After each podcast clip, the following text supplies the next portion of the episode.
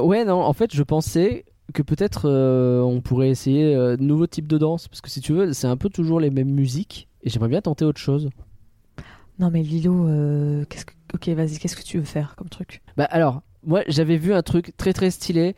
C'est genre les gens qui tapent des pieds, ça fait des bruits parce que les, les, les croquettes, c'est ça? Les claquettes, je suppose. que Ouais. tu veux dire.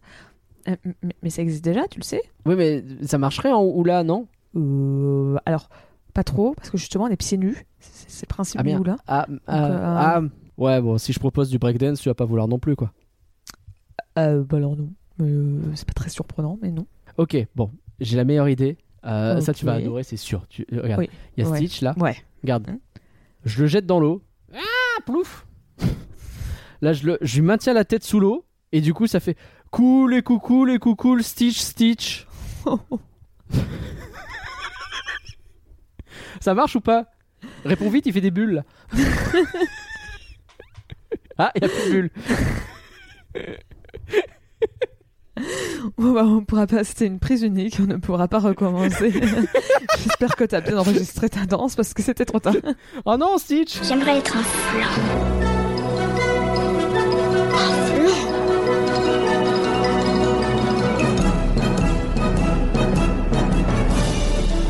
Ça, c'est des trucs minables, c'est du flan. Vous laissez pas avoir. À tous les coups, c'est du flan.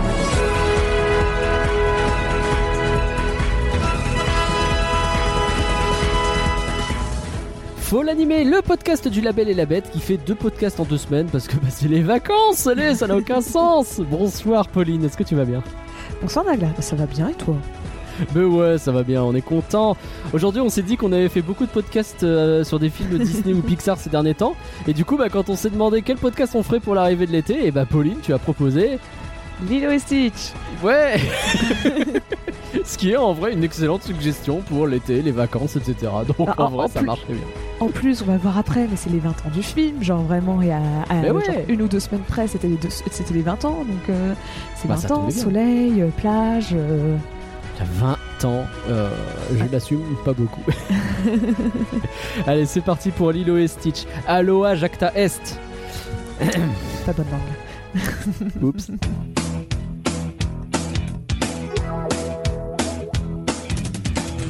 Aloha veut dire famille, mais les plus belles personnes du monde ne sont pas seulement celles de la famille, ce sont celles qui nous soutiennent, que ce soit en partageant nos podcasts ou en mettant de bonnes notes, euh, que ce soit en achetant des mugs ou des t-shirts sur boutique.folanimé.com ou que ce soit en nous soutenant sur patreon.folanimé.com. D'ailleurs, il y a des gens à remercier, Pauline. Oui. Mer, mer, mer, merci. Alors, merci. Mer, Merci, Marie. Merci Valaré et Valarette. Merci à Greg. Merci Victor. Mer, mer, mer, mer, mer, mer, merci. Merci Cannes Loire. Merci Pierre. Un merci à Damien. Et merci Jérôme. Mer, mer, mer, merci. Je me disais, au début, tu vas faire un peu lentement, non Je sais pas.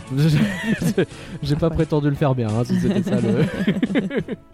Nous allons donc parler de Lilo et Stitch. Pauline, est-ce que tu peux nous donner le contexte, s'il te plaît Oui. Alors, Lilo et Stitch, c'est un film américain. Et donc, si vous savez compter, j'ai dit que ça faisait 20 ans. Donc, il sait qu'il est sorti en. 1982 Presque. Presque. Mais désolé pour toi, Nagla, nous sommes en 2022 et plus en 2002. Ah. Mais parce qu'effectivement, si nous étions en 2002, ça aurait été l'année de sortie du film. Voilà. Eh oui Bien vu. Et donc, euh, il a été réalisé par euh, Chris Sanders, enfin, co-réalisé par Chris Sanders et Dean DeBlois. Donc, euh, pour vous donner un peu une idée, euh, Chris Sanders, il a commencé à travailler euh, à Disney. Alors, attends, je vais faire une petite pause parce que je me suis rendu compte que j'ai oublié de noter la date. MDR. Moi, je viens de me rendre compte que j'ai oublié de taper le résumé. Donc, je suis en train d'improviser au pif. Alors, je refais. Donc, Chris Sanders, euh, il a commencé à travailler pour Disney en 1984 pardon, pour. Je suis très contente d'en parler pour une fois dans Flan. Les Muppets Babies. Ah bon? J'ai mentionné les Muppets. Let's go en tant que character designer. Et euh, puis bon, après, il va se retrouver à travailler euh, directement pour euh, les, les studios Disney en tant que storyboarder et ou, ou character design. En fait, il a fait plein de trucs. on va pas se mentir, mais il a notamment travaillé pour La Belle et la Bête. Mais Ah oui, aussi, c'est chez nous ça Presque. euh, il a travaillé aussi sur Aladdin, sur Le Roi Lion. Donc bon, Ah ouais. puis lui, il a eu du Euh, pif. un beau CV. Mm. Tu vois, tu vois, lui, il a décidé de travailler sur Le Roi Lion et pas sur Pocahontas. C'est vrai, c'est vrai. Et euh, ce qui fait que, bon, très vite, il a un peu pris du galion. Et, euh, et il est devenu scénariste, et notamment en charge responsable de l'histoire sur Mulan. Et donc, euh, c'est comme ça, c'est sur Mulan qu'il va rencontrer Dean de Blois, donc, euh, qui était à ce moment-là encore un petit storyboarder euh, qui travaillait à l'époque pour Don Bluth. et qui, je passe un peu les détails, mais vraiment à cause, il y a eu plein d'erreurs de communication. Au lieu de travailler en tant que storyboarder, il s'est juste venu travailler en tant que scénariste. Donc il s'est retrouvé à bosser en tant que scénariste sur Mulan. D'accord. Ok. à la base, il était censé faire du storyboard, il y a eu un problème, il a commencé à travailler en tant que scénariste, ils ont dit non mais en fait tu fais du bon boulot, alors on va te laisser en tant que scénariste. et donc il a fait euh, que scénariste sur Mulan et pas storyboarder, c'est pourquoi il était venu à la base. Bon. D'accord. Ok, bah écoute. Et donc c'est comme ça qu'il a un peu bah, commencé à, à rencontrer euh, euh, Chris Sanders et les deux sont devenus vraiment amis, ils vont faire plein de films ensemble par la suite. Et, euh, et sachant qu'à ce moment-là, donc du point de vue de Disney, donc on est euh, fin 98-99, euh, à ce moment-là, ils commencent à voir que les films d'animation, ça marche moins bien. L'âge d'or, il est plus ou moins, tu vois, il commence, enfin, les films commencent à, à moins gagner d'argent à partir de Pocahontas. Tu, vois, ça, ça, à chaque fois, ça faisait de mieux le, en mieux. le début du déclin, euh, c'est effectivement euh, Pocahontas qui Le Roi Lion, c'est le pic. C'est ça. Et Pocahontas qui sort derrière, c'est là où ça commence à décliner. Même si euh, Ah. Pocahontas, il est pas dégueulasse non plus. en Oui, c'est ça, c'est très loin. euh, C'était largement du succès. C'est juste que c'est à partir de là que les chiffres ont arrêté de tout le temps augmenter et ont commencé à diminuer dans l'autre sens. Bah, D'autant que, si je dis pas de conneries, hein, arrête-moi, mais euh, Le Roi Lion, c'était censé être le petit film et Pocahontas le gros. Oui, c'est ça. Et surtout, Pocahontas, ils espéraient vraiment gagner l'Oscar du meilleur film avec celui-là. Ah oui, Pour eux, euh, c'était celui-là, une fresque historique, bien foutue, etc., avec leur meilleur talent dessus, etc.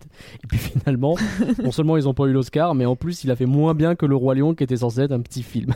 Donc, oui, euh, puis, puis même il avait fait un mm. petit peu polémique à l'époque. euh, Ah bah ouais. donc, euh, donc non, hein, Pocahontas, c'était pas une bonne C'est raté. idée. et donc résultat, ils sont en train de voir qu'ils sont sur une, une, pente un peu descendante et que les films marchent un peu de moins en moins bien. Et donc ils décident de pourquoi pas revenir à des films plus intimistes avec un budget un peu plus petit. Et euh, dans l'idée, ils prennent Dumbo comme exemple, qui avait été fait avec beaucoup moins d'argent, enfin beaucoup moins, avec moins d'argent que les autres films de l'époque, et qui pourtant avait très bien marché parce que ça racontait une histoire moins ambitieuse, plus personnelle et tout. Hmm.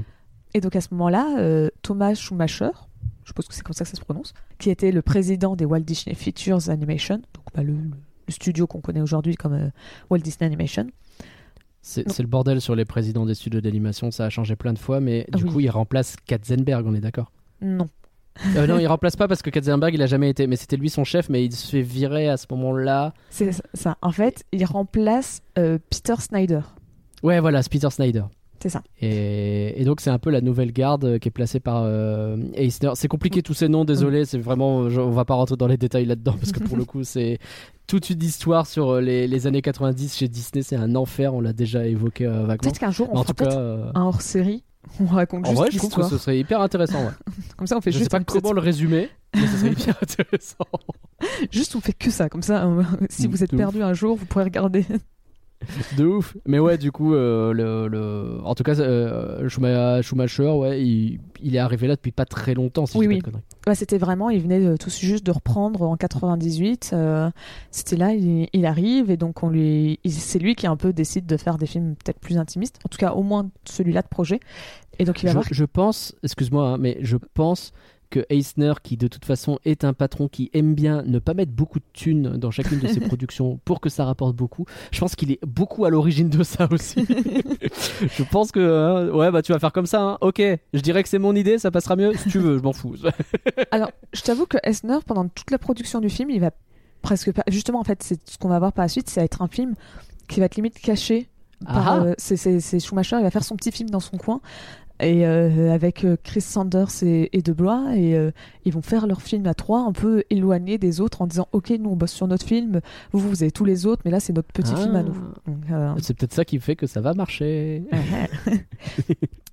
et donc il- va voir Chris Sanders et il lui dit tiens tu- tu- on, veut que tu fasses un film est-ce que tu as une idée de projet? Et ça tombe bien le le monde est bien fait euh, Sanders en fait il avait écrit aux alentours genre de 85 un livre pour enfants qui n'avait jamais fini et qui racontait l'histoire d'un alien qui s'écrasait sur Terre et qui vivait dans une forêt. Eh ben, ça me rappelle quelque chose.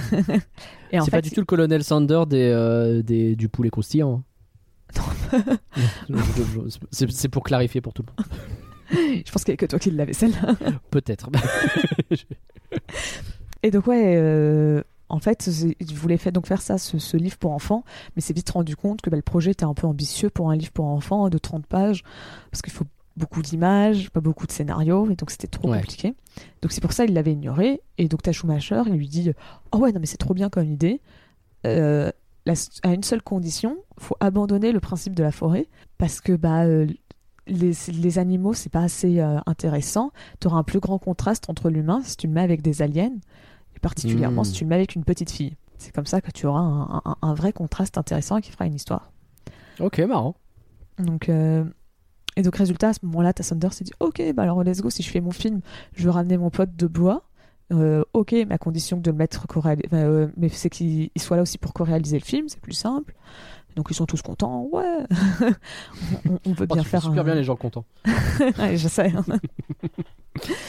Et euh, donc de, de faire un film, bah, encore une fois, tu vois, qui veut pas repousser le, le- les limites de l'animation, juste un petit film personnel que, qui, qui leur fait sur un- une histoire qui leur plaît. Et, euh, et donc résultat, le film, il a un tout petit, enfin tout petit, il a un petit budget, 80 millions de dollars, ça fait beaucoup. Mais en comparaison, à ce moment-là, Atlantide, ça a 120 millions de dollars. Et la planète au, au trésor en a 140 millions. Alors, l'un de ces films va mieux marcher que les deux autres. Saurez-vous trouver lequel?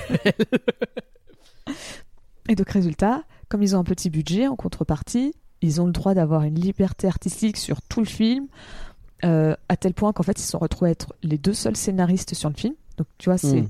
les deux qui, qui co-réalisent ensemble. Les deux, c'est les seuls scénaristes sur le film. Et il y a vraiment tout un truc où le film, il se fait dans un coin et Schumacher, il n'en parle vraiment pas aux- autres producteurs, genre, parce qu'il avait très peur que le film se fasse couper avant le bah, avant que ça devienne euh, intéressant que tu vois ils, ils voient le principe ils font non ça va pas marcher et donc ils ont attendu que le film soit vachement avancé pour vraiment le montrer à tout le reste du studio et Ah ouais. Histoire de ouais, dire, ils ont ah bah planqué, quoi. ah bah non c'est trop tard on peut plus revenir en arrière oh mince C'est dommage, il est fini le film, on va pas le jeter. c'est un peu ça C'est ouf, ça, ça, ça dit beaucoup de choses de l'ambiance délétère qu'il y avait chez Disney à ce moment-là quand même. ah oui non mais Tu c'est te rends compte que tu, tu planques ton film, etc. On est vraiment dans la pire période des luttes intestines entre Eisner et plein d'autres gens. Et tout le monde est en guerre contre tout le monde à ce moment-là. C'est Oui, l'enfer sur Terre. l'ambiance euh, pour le niveau des chefs elle était délétère dans l'entreprise ça allait mieux parce qu'on n'est pas sur euh, comme avant euh, Basile détective privé où là c'était les, les, les, les animateurs qui disaient oh mon... là c'était les animateurs qui se disaient oh mon dieu ça va être fini euh, je fais mes valises je rentre chez moi j'ai plus de boulot. Là maintenant les animateurs ils savent qu'ils auront du boulot mais c'est au-dessus que ça se tape. C'est ça. et donc, résultat, à l'origine, Stitch, enfin, le, le concept de Stitch, le petit alien devait atterrir dans un endroit donc isolé et rural, mais ils y voyaient plutôt le Kansas à l'origine. Euh, Donc, mais en fait, ah oui, c'est pas pareil. en fait, c'est quand ils ont vu euh, sur une carte à quel point Hawaï était totalement isolé, qu'ils se sont dit, Hmm. en fait, on pourrait placer l'action là-bas. Ça serait quand même en- un. Tu vois, on pourrait quand même avoir des, des- des points de vue intéressants. Ça pourrait être joli niveau animation. On pourrait avoir des idées sympas, tout en gardant ce côté isolé qui leur plaisait. Ouais. Et donc, bah, comme ils ont choisi Hawaï, ils sont tout de suite euh, essayé de, de- de contacter des, des, bah, des Hawaïens pour euh, leur demander de l'aide sur le film, sur, euh, sur comment, comment ils vivent. Donc, il y a notamment des musiciens qui sont venus, euh, la doubleuse de Nani, qui est hawaïenne, et donc qui les a un peu aidés pour le dialogue, à avoir stylé. euh, le, le parler sur comment, bah, comment, des- comment ils s- comment ils s'expriment, quelles sont leurs expressions et Hmm. tout. Et en fait, c'est comme ça qu'ils ont vite découvert le concept de Ohana, qui qui que tout le monde connaît maintenant aujourd'hui. Et oui. Ohana Et- signifie famille. Et, euh, et sur comment ça pouvait un peu s'appliquer. euh, en fait, tu vois, c'est- à, à une famille étendue, on va dire. Tu vois, c'est pas que ta famille dire, proche, mais ça peut être un peu bah, le- une nouvelle famille, quoi. Tu vois. Ouais. Parce qu'en fait, dès le début, ils savaient que Stitch allait être le- le- le- l'élément, la, la force qui, qui allait mettre à rude épreuve la, la- la relation entre Lilo et Nani. Ouais. Et que à la fin, malgré tout, ils seraient tous réunis en une seule et même famille heureuse. C'est ça. Et donc, bah, le concept de Ohana, ça permettait un peu de, de respecter l'univers dans lequel ils étaient, enfin l'univers, la culture dans laquelle ils étaient, en plus de mettre en avant un autre style de famille, peut-être moins conventionnel, et, euh, et un peu expliquer pourquoi des aliens euh, se rejoignent, enfin allaient euh, rejoindre une fa- enfin, leur, leur famille, tu vois, comment ils acceptent Hmm. des aliens dans la famille. Donc- Ouais, je vois le genre. Et, euh, et après, donc vraiment, les premières versions, le film était très différent. En fait, à l'origine, euh, Stitch était un chef de gang extraterrestre qui avait 35 ans. C'est très bizarre. Sauf que... euh, Ah, le loupard de l'espace, quoi. ah ouais, Ouais, file ton, file ton portable. Exactement. Sauf que bah, t'as les, les, les responsables bah, de chez, chez Disney, les, les, producteurs, ils trouvaient quand même ça un, un peu bizarre de le Ouais. voir avec une gamine. Bah oui. C'est- c'est- c'est- effectivement, c'est bizarre. Puis surtout, en plus, le côté très mignon de Stitch, bah, c'était pas très compatible avec le fait qu'il ait 35 ans. Il y avait un peu ce- cette dissonance qui, qui, qui marchait pas. Euh, Sachant qu'en plus, ils avaient aussi euh, peur que les gens n'arrivaient pas à, à accrocher à Stitch s'il était chef de gang, parce que si c'était chef de gang, ça veut dire que c'était un criminel. Et donc, bah, il était. Enfin, tu vois, il il faisait volontairement le mal, et donc ils avaient peur que les gens aient plus de mal à le pardonner dans cette version du film. Et donc, c'est comme ça que euh, Jumba, qui était euh, réécrit pour être euh, à l'origine, il c'était un, bah, un ancien membre de- du, du gang de Stitch, justement, euh, qui, qui avait été trahi par Stitch et qui donc s'était retrouvé en prison. Euh, Ouais. bah, en fait, il est devenu euh, le, le- le- son, sa- le savant fou qui a créé Stitch. Euh, comme parce que ainsi, de, la de cette manière, Stitch il se retrouve à être à lutter contre sa nature. Tu vois, c'est- Hmm. tu vois, c'est- détruit tout, certes, mais contrairement au début du, du film où c'est acquis, bah là, c'est- euh, c'est juste parce qu'il a envie. Là, c'est parce que c'est c'est- inné. C'est tu vois, le seul truc qu'il sait faire, c'est détruire parce que c'est un savant. Enfin, on l'a créé pour ça. C'est ça. Donc ça, ça justifie vachement plus et ça permet d'éviter que ça ne soit trop, euh, trop glauque, quoi. Oui, c'est ça. ouais, il est Et- méchant parce qu'il a décidé que c'était un connard et puis c'est tout. voilà, ça. Tu vas voir que Mm. il y a un peu un thème tout le long de sur Stitch, il savait pas sur quel pied danser. Sur le fait qu'il savait très bien qu'il voulait à la fois un personnage qui n'était pas spécialement gentil, parce que tu vois, au début, il faut qu'il soit méchant, qui, qui, pour justement le pardonner et qu'il soit gentil. Sauf que, tu vois, faut pas le faire trop méchant, parce que trop, tu peux pas le pardonner à la fin, mais si tu le fais trop gentil, la rédemption marche pas. Et tu vas voir que sur tout le long, euh, ils ont galéré sur ça. tout le long, ils savaient pas euh, comment faire. Et, euh, et donc, résultat, bah, c'est un peu comme conséquence de changer un petit peu la relation entre Lilo et Stitch. Parce Ok. que, euh, en fait, à l'origine, euh, les deux, ils devaient se comprendre parce qu'ils avaient euh, leurs actions violentes.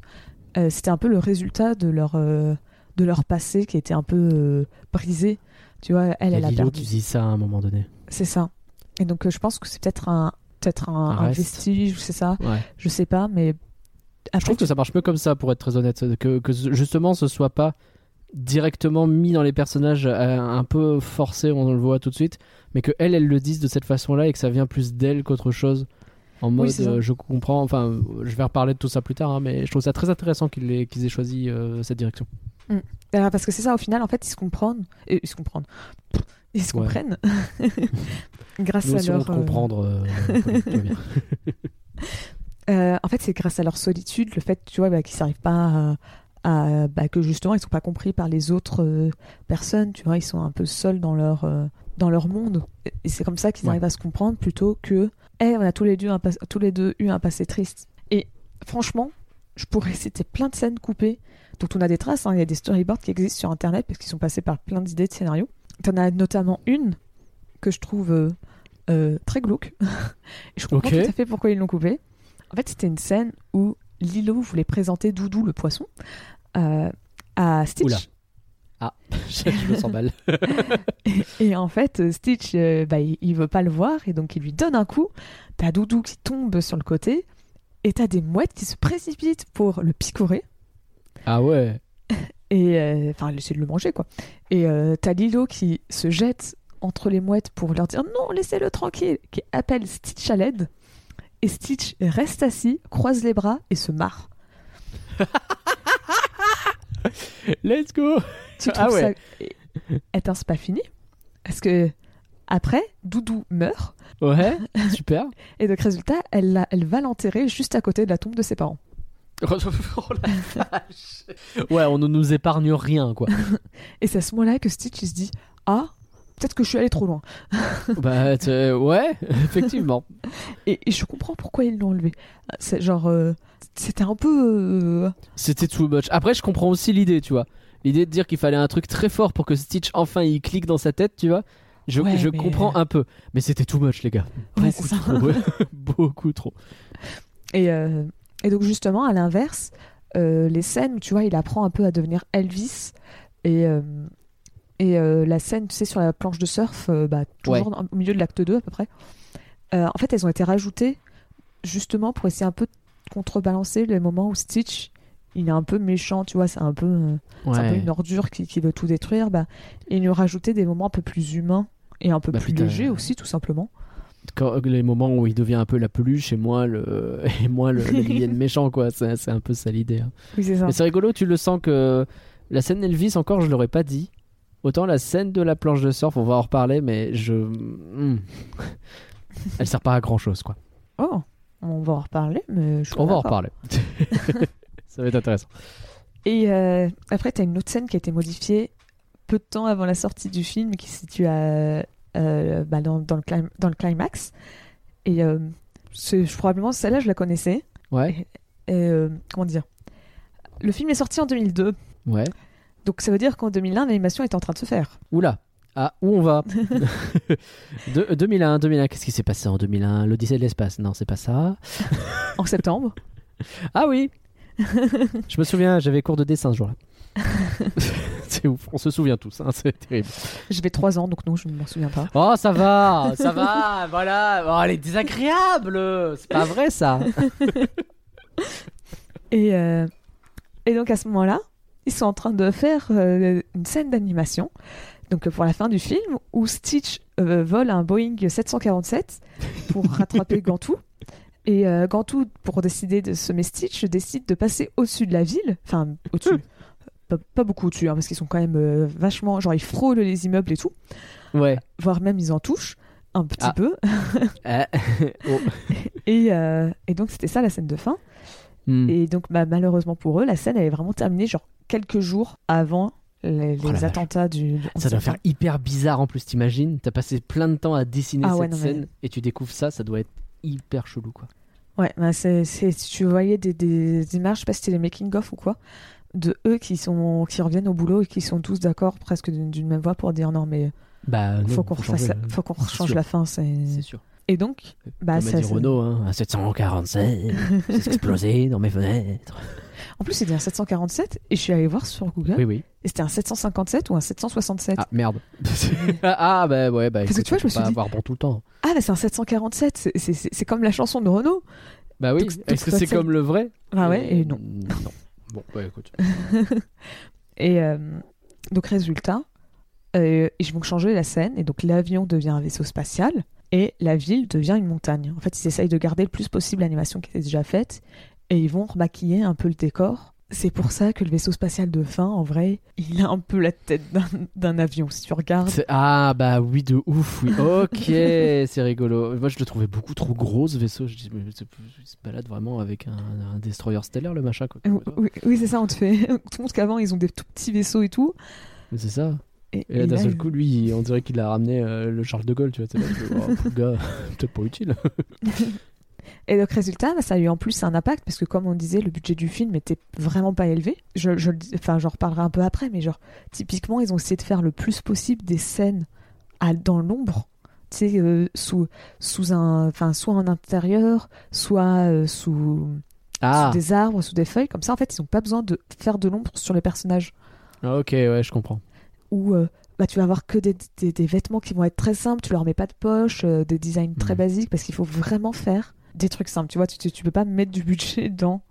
C'est vrai qu'il y a. Alors, c'est rigolo parce que je trouve que c'est assez réussi dans le sens où le film a cette, euh, cette touche un peu simpliste, mais qui est réussie. Tu sais, ça fait pas cheap, je trouve. Oui. Ça fait vraiment. euh, non, c'est simple, mais comme un style qui serait simple et pas. Alors que c'est de la coupe de budget et c'est tout. C'est- Ouais, mais en fait, comme le, le- le style dès le début qu'ils ont choisi était, se voulait un peu euh, différent, on va dire. Ouais, pas trop, et euh, qui s'y tiennent. Ouais, c'est ça. C'est pas un, un La Bande à Picsou et le trésor de la lampe perdue, là, où, euh, où d'une scène à l'autre, d'un seul coup, on change complètement de style et c'est dégueulasse. Oui, c'est c'est ça. Et, euh, et donc, bah, comme euh, ils ont dû refaire une scène, bah, ça a eu un impact sur le budget. Et en fait, à la fin, ils se sont retrouvés à devoir euh, tout, le, tout le montage de fin, tout l'épilogue. Bah, ça aurait dû être une scène différente. Alors, j'ai pas réussi à trouver quel type de scène ça aurait dû être. Mais c'était à la base censé être quelque chose de totalement différent, puisque bah, ils ont. C'est les coupures de budget qui ont fait bah, vous avez deux minutes pour boucler le film. Ah, Let's go. Alors, ça explique deux, trois choses, mais ok. donc voilà. Donc, Ok.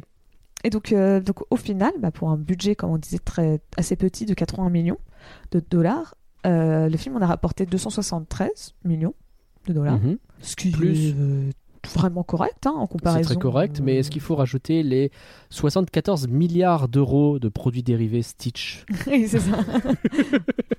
Ah, c'est. c'est- c'est, Parce que encore aujourd'hui, c'est comme, ne serait-ce que quand tu vas sur les parcs ou dans les Disney Store ou quoi, je pense que t'as Mickey, Minnie, Dingo, les classiques. Quelques personnages un peu récents et t'as Stitch, hein, il fait partie du, du décor. hein. C'est Bah, sais, le- Winnie l'ourson, Stitch, il y en a quelques-uns comme ça qui sont tout le temps là. Ouais, j'ai essayé de voir combien coûtait, tu sais, parce qu'on peut voir des fois des franchises, des trucs comme ça.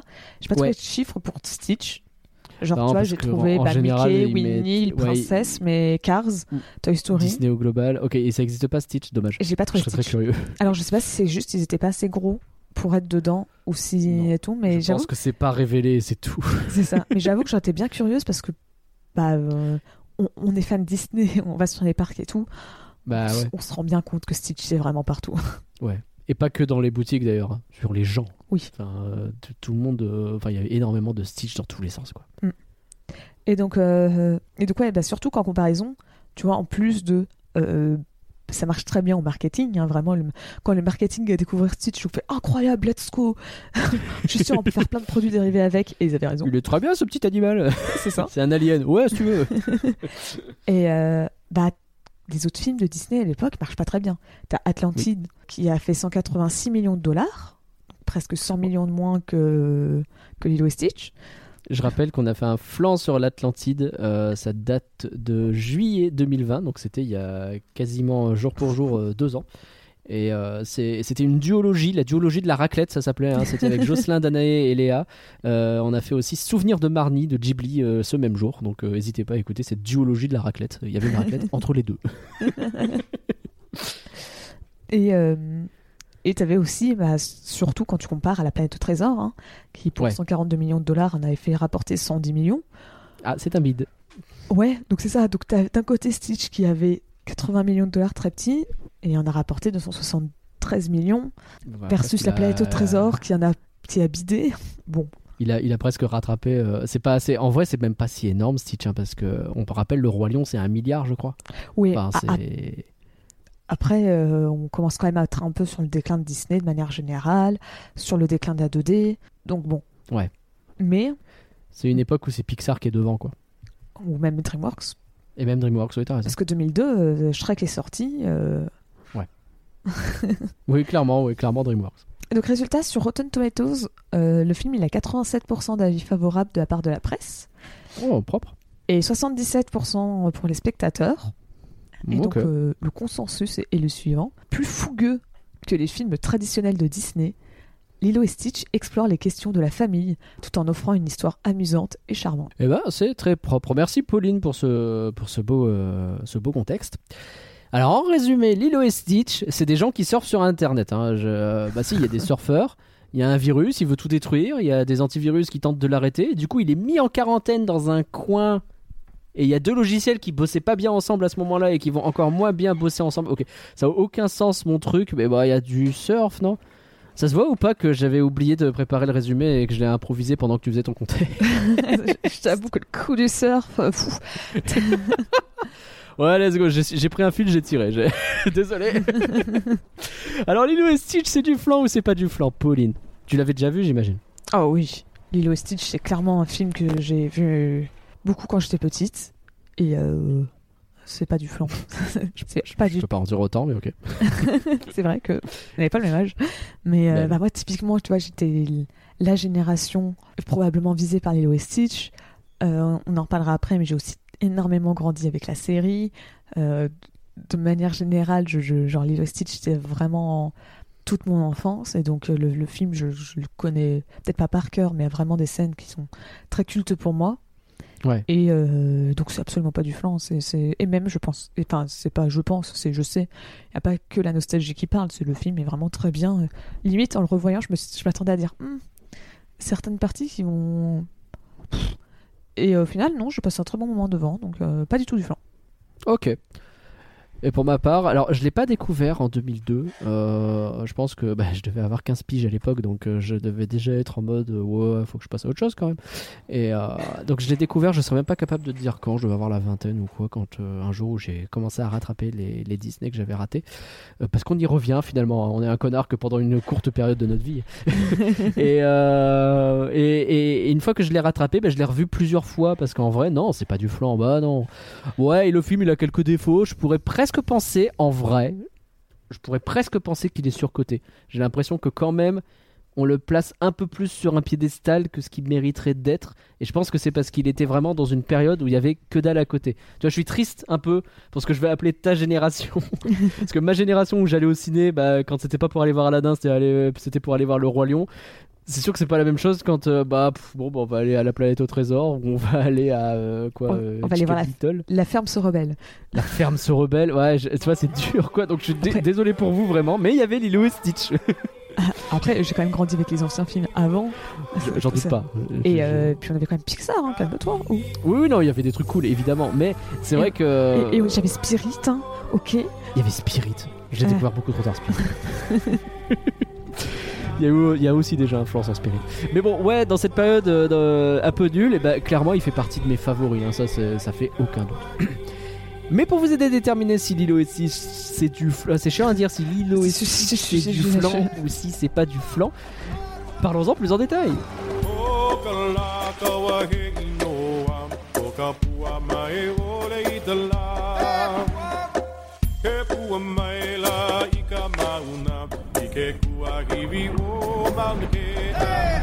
Te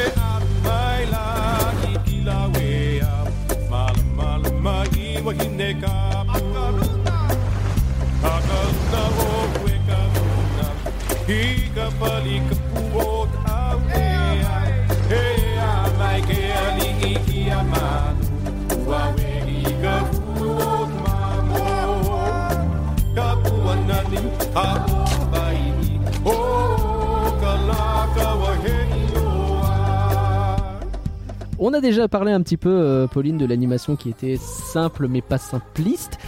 Est-ce qu'on a d'autres choses à dire sur l'animation? C'est plutôt joli ce film. Oui, bah, en fait, il y a un- quelque chose que j'aime beaucoup et qui tout de suite permet de- d'identifier le film et de. Genre, tu vois, ça, ça pas l'isole, mais tu vois, ça le rend iconique pour ça. C'est ses Ouais. arrière-plans. Ah Euh, oui, je suis d'accord. Ces arrière-plans à l'aquarelle, là où à l'époque, avant et après, euh, c'était vraiment euh, fait à la gouache, donc euh, de la même manière que les personnages.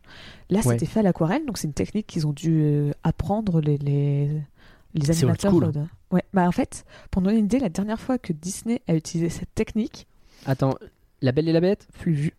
La Belle et la Bête, waouh, Non Re- remonte 50 ans en arrière. hein. Ah merde, je pensais que La Belle et la Bête, ils en, ils en utilisaient. Non, pas de l'aquarelle. C'était vraiment. Ah, d'accord. euh, c'était que de la gouache. Enfin, de. Ah, j'étais persuadé qu'il y en avait. Bah écoute, euh, euh, j'ai essayé. Ah oui, donc c'est beaucoup plus vieux que ça encore. Bah, c'était Dumbo, justement, qu'on avait mentionné au début. Ah oui Oh Ah, bah, ouais ah oui. C'était en 1941. Ah, ouais. Ah oui, bah pardon, pardon. Ah oui, non, mais quand je te dis que vraiment ça faisait longtemps, c'était. Ah oui, non, mais effectivement, ça faisait longtemps. Et résultat, ça donne tout de suite un cachet au film qui est, qui, qui, qui- qui est vraiment très sympa, quoi, tu vois. Ça, ça lui donne son, son propre style. J'aime beaucoup. Ouais, je suis d'accord. Euh, En plus de ça, euh, l'ambiance joue aussi euh, vis-à-vis du, du setup qui est choisi. Donc au-delà de, de, de l'animation, alors euh, même les personnages, hein, on en a parlé rapidement, mais leur, leur grosse tête, là, ça fonctionne très bien. Euh, je, je parlera de ça. Mais même l'ambiance, du coup, le, le fait d'être à, à Hawaï, on dit Hawaï, on dit pas Kawaii, hein, tu me confirmes Pas comme dans l'attraction de Disney. Euh, en fait, euh, c'est Kauai, c'est une île d'Hawaï, parce que Hawaï, c'est un archipel. Ah, donc tu penses qu'en vrai ils se trompent pas? Ah non, c'est- Kauai. Ouais, mais ils disent jamais Kawaii dans le film. Si. Ils disent Hawaï. Alors que dans l'attraction, ils disent Kawaii. Tu me mets un doute, mais ils disent Kauai dans le film. Ah, moi, je me sens pas l'avoir entendu une seule fois. Mais je suis peut-être fou. Bon, c'est un détail, on s'en fiche. Mais du coup, de ce que, je, ce que je note comme étant une erreur grossière n'en est finalement peut-être pas une. Euh, désolé. pour, pour situer juste, c'est l'attraction euh, Stitch Live qui se trouve donc au Walt Disney Studio à Paris. Euh, entre autres, hein, je crois que cette attraction existe dans d'autres parcs. Euh, mais donc, ouais, cette ambiance en tout cas, le, que ce soit le hula, que ce soit le, le, surf et tout ça, les images de surf qui sont plutôt stylées d'ailleurs, je trouve ça plutôt bien animé, tu sais, quand tu, tu passes dans le tube de la vague. C'est. Euh... non, c'est propre quoi. C'est- Moi, j'ai l'impression d'être en vacances à chaque fois. J'aime bien les films qui m'envoient en vacances. Parce que j'ai besoin de vacances à chaque fois, je sais pas. Et, et- effectivement, je confirme bien, c'est bien K. Alors Eh moi, ben, je- il me semble que c'est Kauai que ça se prononce, mais c'est K-A-U-A-I. Et euh, c'est une île. euh, c'est- Hawaï, c'est un archipel. Et, Très bien. et Eh ben, toutes mes excuses. C'est ce qui me semblait. Tu me, mettais, tu me mettais un doute, mais il me semble bien qu'au tout début, tu sais, quand ils disent ça tombe quelque part dans l'eau. Ah non, en fait, a une île. C'est l'île de Kauai. Et... Moi, je suis persuadé d'avoir entendu Hawaï, mais c'est sans doute toi qui as raison parce que je voulais entendre Hawaï. Euh, Mais oui, euh, c'est- c'est. En fait, c'est surtout quelque chose de sympa que je trouve dans les décors et de manière générale dans tout le film, c'est que. Enfin, je, je- je me base sur des, des témoignages. hein. Je n'ai jamais mis les pieds euh, euh, sur aucune île de, de- à Hawaï, mais euh, c'est que tu vois, ça, il paraît que ça représente vraiment bien l'univers. euh, Enfin, l'univers. L'univers, pardon, la culture euh, le- de, bah, de, de, de Hawaï, euh, que ça soit les- les- ouais. sur la géographie, mais aussi sur les villes, où Les bâtiments, le, le- la paillote dans laquelle travaille Nani à un moment donné, ça. elle est trop chouette. ou même d'un côté, tu vois, un peu vieillot, tu vois, c'est pas idolâtré ou quoi. Tu vois, t'as un peu Ouais. côté vieillot des maisons. euh, euh, c'est- tu sens que bah, c'est pas un, une- un état qui est spécialement très riche, tu vois. On te montre que les hôtels sont très riches parce que bah, c'est ça vit beaucoup C'est vrai, t'as raison. Mais que les petites, euh, les petites maisons à côté bah, sont beaucoup plus. C'est vrai que tu ressens fort le schisme entre les deux, ouais. Je, euh, j'avais, je l'avais pas, j'avais pas pensé, mais effectivement, c'est très crédible en fait comme décor. Ça, c'est cool. Mm. Il y a de la 3D qui est utilisée pour faire Hawaï sur la poursuite à la fin ou, ou je suis fou? Oui. Ah, ça va. Oui, sur les Je montagnes. suis pas fou. ok. Parce que euh, alors, je, la, je la- je la trouvais pas moche. J'ai eu peur au début. En vrai, je me dis ça va. Heureusement que ça va vite. Je pense que si tu fais pause, les textures sont dégueulasses. Bah, mais, euh, mais ça a l'air d'aller sinon. 2002, le film, il est. euh, Ouais, c'est pas, pas non plus dingue. hein. Ouais, ils avaient fait dinosaures. Bref. Euh, et à côté de ça, j'ai écrit plus de trucs sur l'ambiance euh, science-fiction. Je suis vraiment un, un, un starbé. Euh, à côté de ça, donc, t'as effectivement une contre-ambiance, et c'est même par ça que commence le film science-fiction. Euh, avec directement. Alors. Je suis désolé, hein, science-fiction, donc je vais faire des points Star Wars. Il y a un Mon Calamari qui récupère l'échantillon de Stitch. Genre, il a vraiment la même, euh, la même tronche que les Mon Calamari. C'est très bizarre. Euh, par contre, le, enfin, j'ai- j'aime bien en fait le, le style SF qu'ils ont. En fait, ils, ils trouvent quand même leur propre style. hein. Autant je, je troll là sur le bon calamari, mais autant, euh, tu vois, le, le pont du vaisseau du capitaine, je le trouve trop classe. Euh, tu sais, ces espèces de, de grands espaces. Presque quand t'es dans un vaisseau de l'espace, c'est plus grand, t'as plus de place que quand t'es à Hawaï, qui pourtant est pas un endroit. euh, bah, c'est une île, Ah bah oui. c'est pas restreint, tu vois. Et c'est c'est rigolo la façon dont c'est fait. Oui, puis en plus, t'as- j'avais vu qu'ils avaient essayé de. Pour les designs des extraterrestres, ils avaient un peu essayé de s'inspirer de la. Comment ça s'appelle? De la vie sous-marine. Et tu vois, ça se voit un peu avec Gantou, ou même dans les, les séries Tout à par fait. la suite. Je suis Espèce de poisson qui peut. Voilà, c'est ça. c'est dans l'attraction, ça. Ou Autrement, ils disent que c'est des baleines, il me semble. Que c'est une Euh, grosse baleine. Oui, ça te dit quelque chose. Oui, c'est vrai, t'as raison. Et, euh, et tu vois, bah, c'est- logique de se dire tiens, nos extraterrestres, on va un peu leur donner une tête euh, qui, ramène, qui rappelle la biologie marine sur un film qui se passe dans des îles. tout, tu vois, t'as un peu ce côté euh, océan, tu Mm. vois, un thème récurrent qui permet de lier les deux et de faire qu'en Ouais. soi, ils font moins. Tu vois, ça, ils choquent pas dans le décor. Oui, c'est vrai. Genre, euh, Non, bah, je suis bien d'accord. il y a juste peut-être un passage qui, vraiment, moi, depuis que je suis tout petite, enfin, peut-être pas toute petite, faut pas non plus déconner, mais depuis que je suis ado, et je- ça fait quand même un petit moment, ça m'a toujours marqué. Et maintenant que je pense avoir mon explication justement dans le contexte, c'est euh, la scène où Jumba, euh, tu sais, il montre son, son vaisseau qu'il avait planqué quelque part. Mhm. Je trouvais toujours que Jumba avait une drôle de tête dans, ce, dans cette scène, comme si euh, il était euh, off modèle, donc, donc qu'il ne respectait pas euh, le, le modèle qu'on avait donné par défaut. Ok. Et le fait que je sache maintenant que, le, bah, que toute cette scène a été refaite, parce que Ah. bah, je me demande si justement ça n'a pas été fait un peu dans la pour ça, ouais. précipitation, ou juste ils n'avaient pas le temps de revenir en arrière, ou quelque chose comme ça. Mais parce que dans, cette scène, t'as un peu un côté où Jumba, il fait peut-être pas très peu, c'est bizarre à dire, il fait pas identique, genre tu, tu, tu sens qu'il y a un petit Ouais. problème. euh. Quelque chose va pas, c'est off quoi. Est-ce qu'il a une grosse tête par rapport à son corps? Je sais pas, je pourrais pas exactement te dire quoi. Bon, en fait, le dessin est presque raté de la façon dont on le voit. Les Oui. proportions semblent ratées. C'est les le- proportions, c'est sûr. Le, le corps aussi, le, le mouvement du corps euh, et euh, enfin le bras est placé de sorte, t'as l'impression qu'il est tordu en fait. Et je sais que déjà quand j'étais pas petite, ça m'avait un peu marqué. Je me dis mais qu'est-ce qu'il qu'est-ce qu'il a euh Qu'est-ce qui lui est arrivé? Il va pas Ouais. bien? Bon, mais à part ça, euh, sur, sur l'ambiance SF, juste rapidement, euh, ils, ont des, ils ont des lasers qui sont chelous, on dirait des pistolets à eau qui font splouch et qui font pas mal. En fait, c'est le, problème, c'est que t'as tout le monde, en tout cas au moins Stitch, il, il résiste au plasma. Ouais. Ça, ça, ça Bah, ouais, et même j'ai l'impression qu'à chaque fois, tu sais, ça fait pas de dégâts vraiment. bah, Après, c'est pas. bah, Ah, c'est quand même a- pété la maison de, de, de Lilo et, de Lilo et Nani. hein. C'est vrai, ça sur ça t'as raison. Mais tu sais, quand ils tirent sur les vaisseaux, genre sur les parois, ça va vraiment juste rebondir dessus en faisant splouch. Oui. Et bah, je pense que la raison toute simple, c'est que bah, comme le- la paroi, c'est un truc dessiné à l'aquarelle, bah, tu vas pas commencer à mettre des marques de trucs dessus, c'est chiant. Donc euh, évidemment, c'est logique. Mais, mais je sais pas, ça fait un effet. C'est, pas une critique en soi, je trouve ça rigolo le fait que dans cet univers, leur laser réagisse comme ça, tu vois. Et pareil, ça me fait rire le, le fait qu'ils partent en hyperespace Stitch et que ça fout en l'air le vaisseau amiral. C'est vraiment la manœuvre Holdo 20 ans plus tôt, quoi. Euh, de Star Wars euh, 8, voilà, pour ceux qui ont la ref. Euh, en fait, il n'a rien inventé. Il avait regardé Lilo et Stitch quand il était petit, lui aussi. Sans doute, oui. Quand j'étais petit, ça va, et pas. Hein, bon. pas plus vieux que moi, Ryan Johnson. On va pouvoir enchaîner tranquillement, du coup, je pense, sur le scénario. Euh, justement, ils veulent directement détruire la planète. Et euh, je trouve ça euh, assez rigolo. Le fait que le coup du boustique, qui en fait est une espèce menacée, et qu'on découvre à la fin que en fait c'est une espèce d'invention de, de la Terre pour juste que la planète soit pas détruite.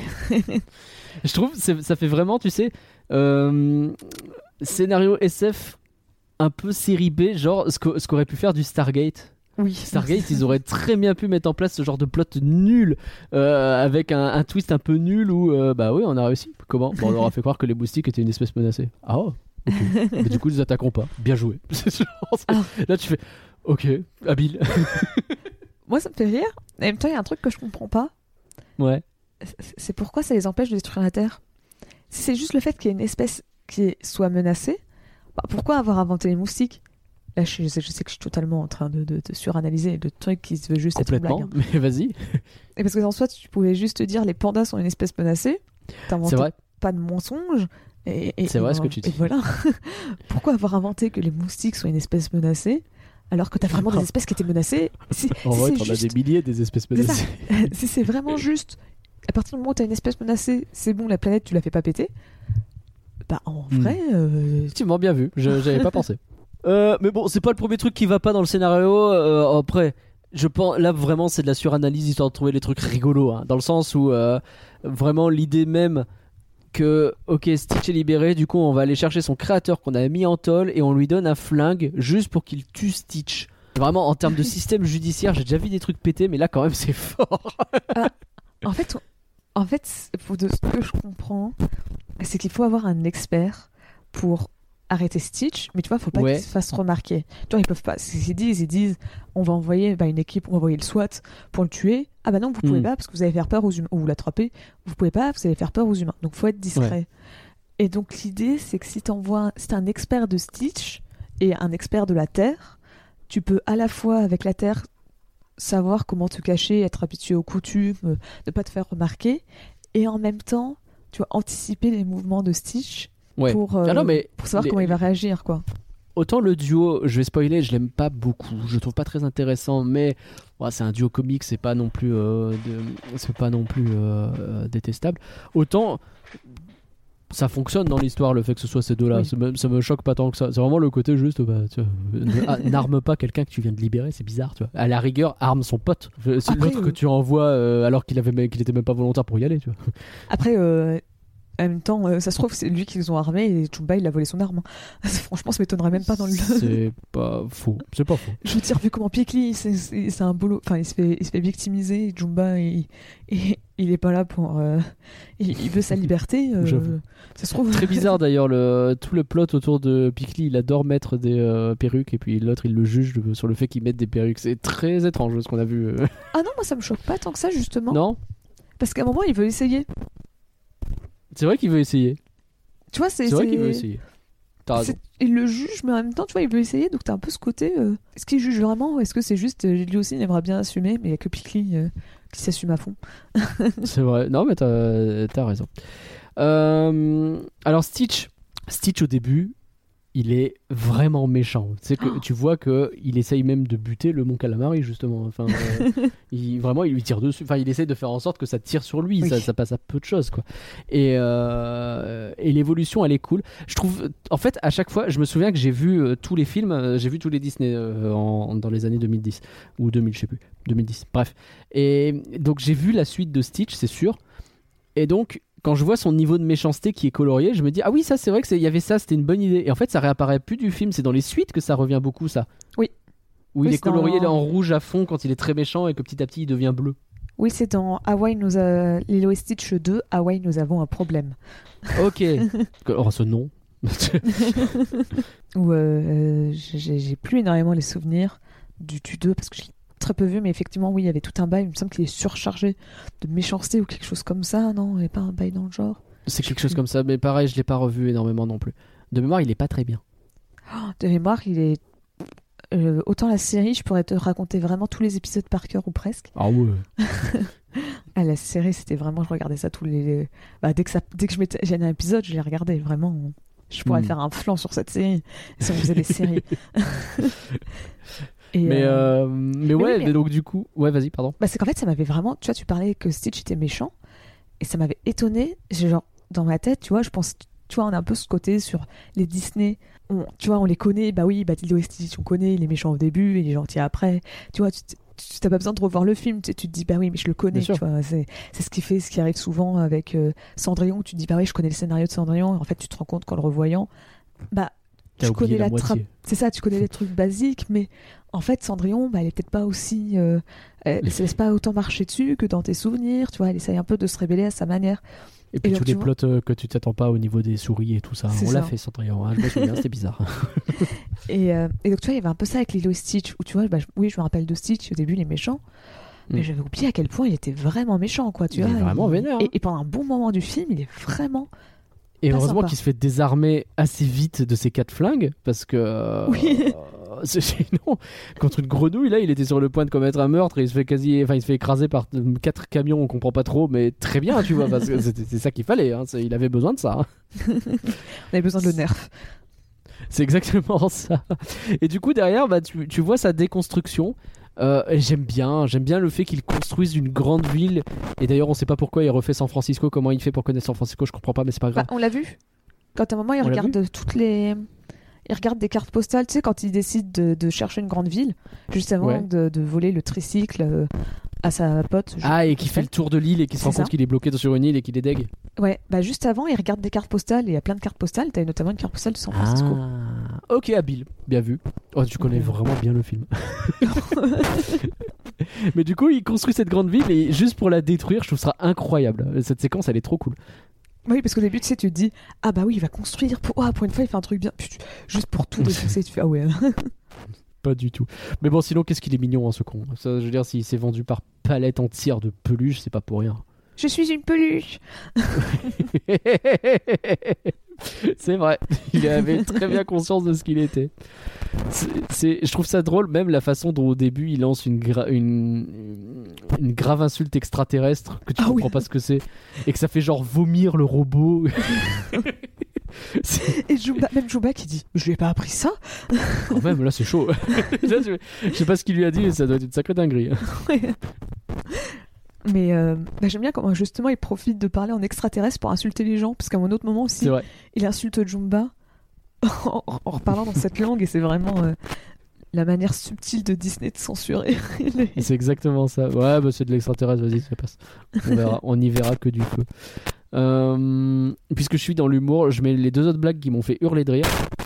Euh, le moment où Lilo dit à David euh, T'inquiète pas, elle aime tes fesses et ta nouvelle coupe de cheveux, je l'ai lu dans son journal. Waouh Ok. Et, euh, et c'est euh, Jumba qui parle de Pikli à un moment donné en disant Non, non, tout va bien, ma femme est tout simplement laide. Waouh c'est tellement gratuit ce passage. je voilà moi, moi ça me fait hurler de rire ce genre de truc ça marche très bien Euh, je sais pas si t'avais d'autres trucs à dire sur, les- sur Stitch euh, spécifiquement euh, à part que globalement peut-être sur sa transformation en gentil justement je trouve que c'est quand même assez progressif ça marche plutôt bien. Oui, parce qu'en fait, t'as des moments où tu vois, tu, tu, par exemple, typiquement, il te le montre dans le film, bah tiens, il redevient, tu vois, il commence à devenir Elvis, donc il commence à devenir gentil, mais on te montre bien que, bah, que juste après, bah, il va y avoir, euh, tu- il va y avoir, va y avoir la scène dans le, sur la plage. enfin non, juste avant dans le restaurant, oui. Où bah, il, il- reste quand même un peu méchant, tu vois, il reste un peu égoïste, et après, t'as la scène où quand il retourne à la maison avec, euh, non, c- non, c'était avant, la scène avec le mixeur, c'est avant ou après? Oula, là tu me demandes beaucoup trop. L'ordre je ne l'ai pas. Mais c'est que tu vois, t'as quand même des scènes où bah, tu, tu te dis, ok, c'est bon, il commence à devenir gentil. Bah non. Juste Ouais. après, on te, on te le remontre en étant. euh, il y a presque un bail. Je vais peut-être dire une connerie mais j'ai l'impression qu'au début Lilo arrive à le canaliser euh, par euh, bah, il construit un truc et il le détruit parce qu'il comprend que c'est pas bien de casser des trucs et euh, petit à petit bah, si tu fais de la danse peut-être tu dépenses ton énergie de cette façon là et ça va mieux et puis petit à petit il comprend ses actions etc Et c'est presque l'éducation d'un gosse en fait d'une certaine façon j'ai l'impression Bah c'est ça, c'est ça, ou un chien. Je veux dire, enfin, un chien, c'est un chien. hein, Ah oui, moi non. sur la parentalité on est euh, comme vous avez vu hein, c'est Ah, d- vraiment des spécialistes hein, je... Désolé, je m'y connais plus en animaux. Qu'en bah, pareillement chat en l'occurrence mais oui Ouais, bah, t'as qu'à imaginer un chat. hein. Mais bon, on est d'accord pour dire qu'un chat, tu lui apprends rien. Donc, euh, Euh, c'est lui qui t'apprend c'est plutôt ça Mais oui, euh, oui, bah tu, vois, il apprend au fur et à mesure. Et t'as vraiment ce côté où, bah, Stitch, par moment, vraiment, je l'aimais pas. C'était un truc Ah ouais, carrément où, où, en le revoyant, ça m'avait choqué. Parce qu'en fait, j'ai grandi par rapport à la première fois que je l'ai vu. Et si, quand j'étais petite, c'était la partie extraterrestre qui m'intéressait, quand je suis adulte, c'est 100% la partie Lilo et Nani que j'adore. ah l'épisode de Joséphine Ange Gardien Et donc, résultat, bah vraiment, à la place de Nani, pff, euh, euh, Stitch, vrai chien. elle l'accepte quand même vachement beaucoup euh, Stitch euh, genre elle est quand même très très très conciliante vis-à-vis de Stitch même de Lilo d'ailleurs mais de Stitch wow Bah, Lilo, tu comprends pourquoi Parce que bah, c'est sa seule famille et tout. Et elle alors veut- autant tu comprends autant il y a un moment donné il y a des limites Ah, je suis pas d'accord. Lilo, je sais pas quel âge elle a. Genre 5 ans. euh, ses parents viennent de mourir. bon, bah. Ah non je suis d'accord. Mais euh, pour autant euh, j'ai beaucoup d'empathie. Oui je vais, revenir sur Lilo parce que c'est un personnage que j'adore pour plein de raisons. Mais Nani autant j'ai euh, de l'empathie pour elle dans le sens où bah, elle galère de ouf et elle est vraiment pas aidée dans cette histoire parce qu'elle se retrouve déjà avec Lilo qui est pas simple à gérer avec un extraterrestre par-dessus le marché en plus de ses problèmes qu'elle a elle-même en même temps je la trouve pas très douée non plus dans le sens où tu vois le fait qu'au début du film elle rentre et la cuisine est dans un état déplorable et elle laisse le truc sur le feu c'est pas parce que Lilo l'a enfermé dehors. Le fait que Lilo l'enferme dehors, c'est chiant. Le fait qu'elle laisse le truc sur le feu et que la maison est dans un état déplorable, c'est de sa faute à elle, a priori. Bah, après, on sait pas ce qui s'est passé, mais bon, c'est pas ouf, quoi. Ouais, et après, euh, Nani, elle a 19 ans, quoi. Ouais, d'accord. bah, euh, encore une fois, je comprends, mais presque. euh, moi, ce que j'ai écrit assez vite, c'est mais, mais oui, retirez-lui la garde de Lilo et tout de suite. Elle dit, elle dit à Bubble, je me fais discipliner cinq fois par jour avec des briques. je veux dire, tu prends la gosse sous ton bras et tu fais vite, vite, on s'en va. Mais c'est une blague. Bah, c'est une blague, oui, d'accord, mais euh, bah, moi, un éducateur, il voit ça, il va il lui jamais de la vie. Déjà, un éducateur, il voit que le feu il tourne depuis ce matin. Il dit bah non, en fait, cet enfant est en danger, on la sort de là et tout de suite. Ouais, je sais pas, je suis pas. Je suis pas d'accord avec ça sur le fait qu'il fallait séparer. Enfin, c'est le principe du film, c'est que disent il faut pas séparer. Oui, non, mais je comprends bien. Non, mais je suis pas en train de dire nécessairement que je vais. je vais vraiment passer pour le connard, tu sais, qui vient, qui fait Mais non, mais séparer les familles, ça va. Oana, ça veut dire mes fesses. non, c'est pas ça, mais euh, je, je trouve en fait que le film va un peu trop loin sur le côté c'est bordélique chez eux. Ce qui fait que moi, le Bubbles. J'arrive pas à croire qu'il laisse Nani dans cette qu'il laisse euh, Lilo avec Nani. Je pour moi le fait qu'il reparte en disant déjà quand il arrive il dit quand je débarque, c'est que les choses vont déjà très mal, et effectivement, ça va très mal. Ben enfin, elle a failli foutre le feu. Il y a Lilo qui vient de dire qu'elle se fait taper par- avec des briques. Ah, après- Et la maison est en bordel. Ça fait Et manifestement, elle était enfermée dehors. Ça fait quand même plusieurs bonnes raisons qui font que je pense que cette situation n'est pas solvable en état. C'est Pour, euh, pour Lilo qui se fait frapper, je pense qu'il a bien compris que c'était pas vrai. Il a bien compris Je- que oh. c'était un. Admettons, ouais, c'est possible. c'est un agent de la CIA. Il, il a bien dû comprendre qu'elle était en de train. la CIA. Et il a bien dû comprendre qu'elle était en train de réciter un texte pendant un moment, quoi. C'est Oui. sur ça, je pense que parce que tu vois, il a zéro réaction. Tu vois, elle lui dit, Non, mais c'est il, vrai. il- lève un sourcil Ah bon et après, genre, genre, tu vois, c'est vraiment tout. C'est mais euh, mais euh, je sais pas. Moi, le reste du, du truc, je sais pas si, je sais pas. Dur Non, mais après, je- c'est- pas. je- encore une fois, on va pas commencer à refaire le film, hein, c'est pas le but. Mais euh, je sais pas. Moi, tu vois, je m'étais dit. Après, ça m'amuse. Hein, je suis pas en train de dire que ça m'a sorti Oui, du oui. film et que c'était un problème. Mais bon. Mais comme je disais, c'est un peu l'épisode de Joséphine Ange Gardien avec l'éducateur, etc. Mais derrière, euh, le Ohana signifie famille. Alors, c'est un peu facile de sortir un mot et d'en faire la morale du film, etc. Mais en vrai. Ok, marche Matata et le Roi Lion. C'est bah, totalement. Pour le coup, totalement. C'est vraiment la même chose en plus. Mais en vrai, ça marche bien, quoi. Le fait que euh, Stitch l'utilise à la fin, ça marche très bien. Et Bah, De ce que j'ai l'air de comprendre avec le contexte, c'est que c'est vraiment quelque chose de très culturel. en tu vois, plus, c'est vraiment. euh, Bah ouais, c'est vraiment. Ah, tiens, j'en profitais de ce passage pour faire tout un. Toute une, une, une- une, petite dérive sur la, la culture de Lilo Stitch. Parce que. Et de justement un peu tout ce qui est Ohana et tout. Donc, euh, bah tu vois, ça- ça- ils ont dit que vraiment c'était un concept qu'on leur a expliqué très tôt quand ils étaient sur, euh, sur place. euh, Enfin, pas sur place, mais qui discutaient avec des, des, des natifs Hawa- d'Hawaï. Mhm. Et, et en fait, moi, je reprends une scène. Tu sais, la scène où juste. T'as la. Comment s'appelle? Nani, elle chante à Lilo, juste avant que. Bah, que tu sais, c'est. Et le lendemain, ils vont être. T'as l'agent. T'as Oui. Cobra Bubbles qui va récupérer euh, Lilo, qui va partir avec. J'avais oublié qu'il s'appelait Cobra Bubbles. J'ai pas compris pourquoi Cobra Bubbles. Je mais- sais pas, mais ça fait vraiment, euh, pour le coup, c'est tu- veux donner un nom d'agent secret à quelqu'un, tu lui donnes ce nom-là, effectivement. Et, euh, et donc, en fait, elle chante euh, Aloha Hoy. Et c'est une vraie chanson qui existe, contrairement à d'autres qui ont été créées pour le film. Euh, Celle-là, c'est une vraie chanson qui existe et qui avait été écrite par, je suis vraiment désolée, euh, je vais essayer de bien le prononcer, par Lily Uokalani, donc, qui était la dernière euh, euh, reine de Hawaï, juste avant que le- le- il y ait l'annexion de, de, bah, de, Hawaï par les États-Unis. Mhm. Et, et donc en fait, elle avait écrit cette chanson qui, bah, tu sais, ça te dit, on va se dire au revoir jusqu'à nos retrouvailles. Et en fait, c'était un- une chanson qu'elle avait écrite sur le quand justement Hawaï allait être euh, donné, enfin annexé par les États-Unis. C'était un peu sa manière de dire au revoir au, enfin de dire au revoir à- au pays, enfin Ah. de, de- de dire au revoir à la souveraineté du Ah pays. ouais, c'est hyper dire- dur.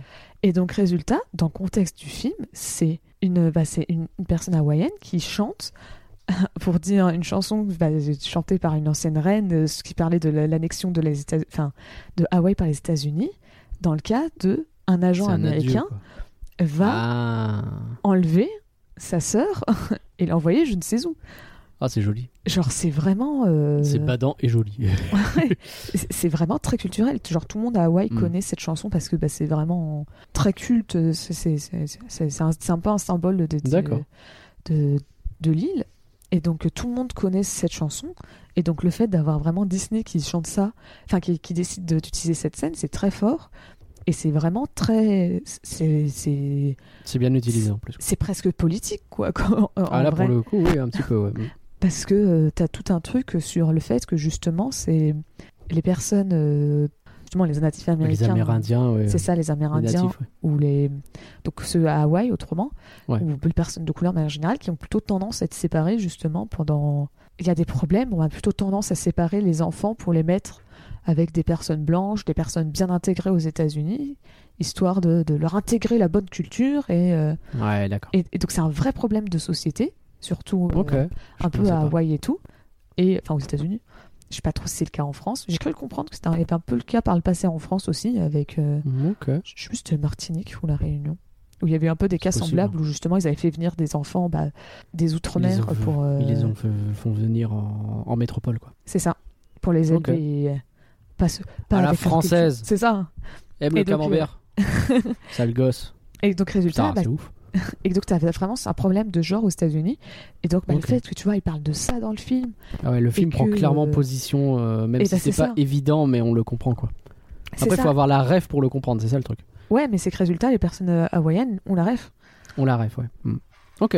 Donc euh, eux, Ah, ils comprennent habile. très bien. Et donc vraiment, toute cette scène, euh, quand tu, tu comprends tout le message qui est passé avec, tu vois, c'est pas juste quelque chose de triste, c'est vraiment, bah, Mm. Elle est en train de chanter un truc qui, pour dire, bah voilà, les États-Unis vont m'enlever ma... Indirectement, c'est les États-Unis vont m'enlever ma, ma, ma soeur, quoi. Je vais Ok. dire ma- Je vais dire ma fille, je me trompe. Pro- bon, presque hein, finalement.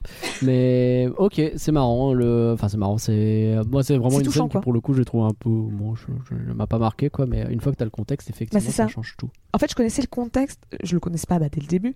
Je l'avais, j'étais tombée sur ce contexte quand j'avais vu une euh, vidéo qui te racontait euh, comment Disney utilisait justement les, les, la- la- les langages pour Hmm. raconter leur histoire sur euh, bah, le fait qu'ils utilisent l'anglais, puis après comment ils ont utilisé d'autres langues pour raconter, poser un univers ou des trucs comme ça. Et donc, il avait parlé justement de cette scène, et donc j'ai trouvé ça très intéressant.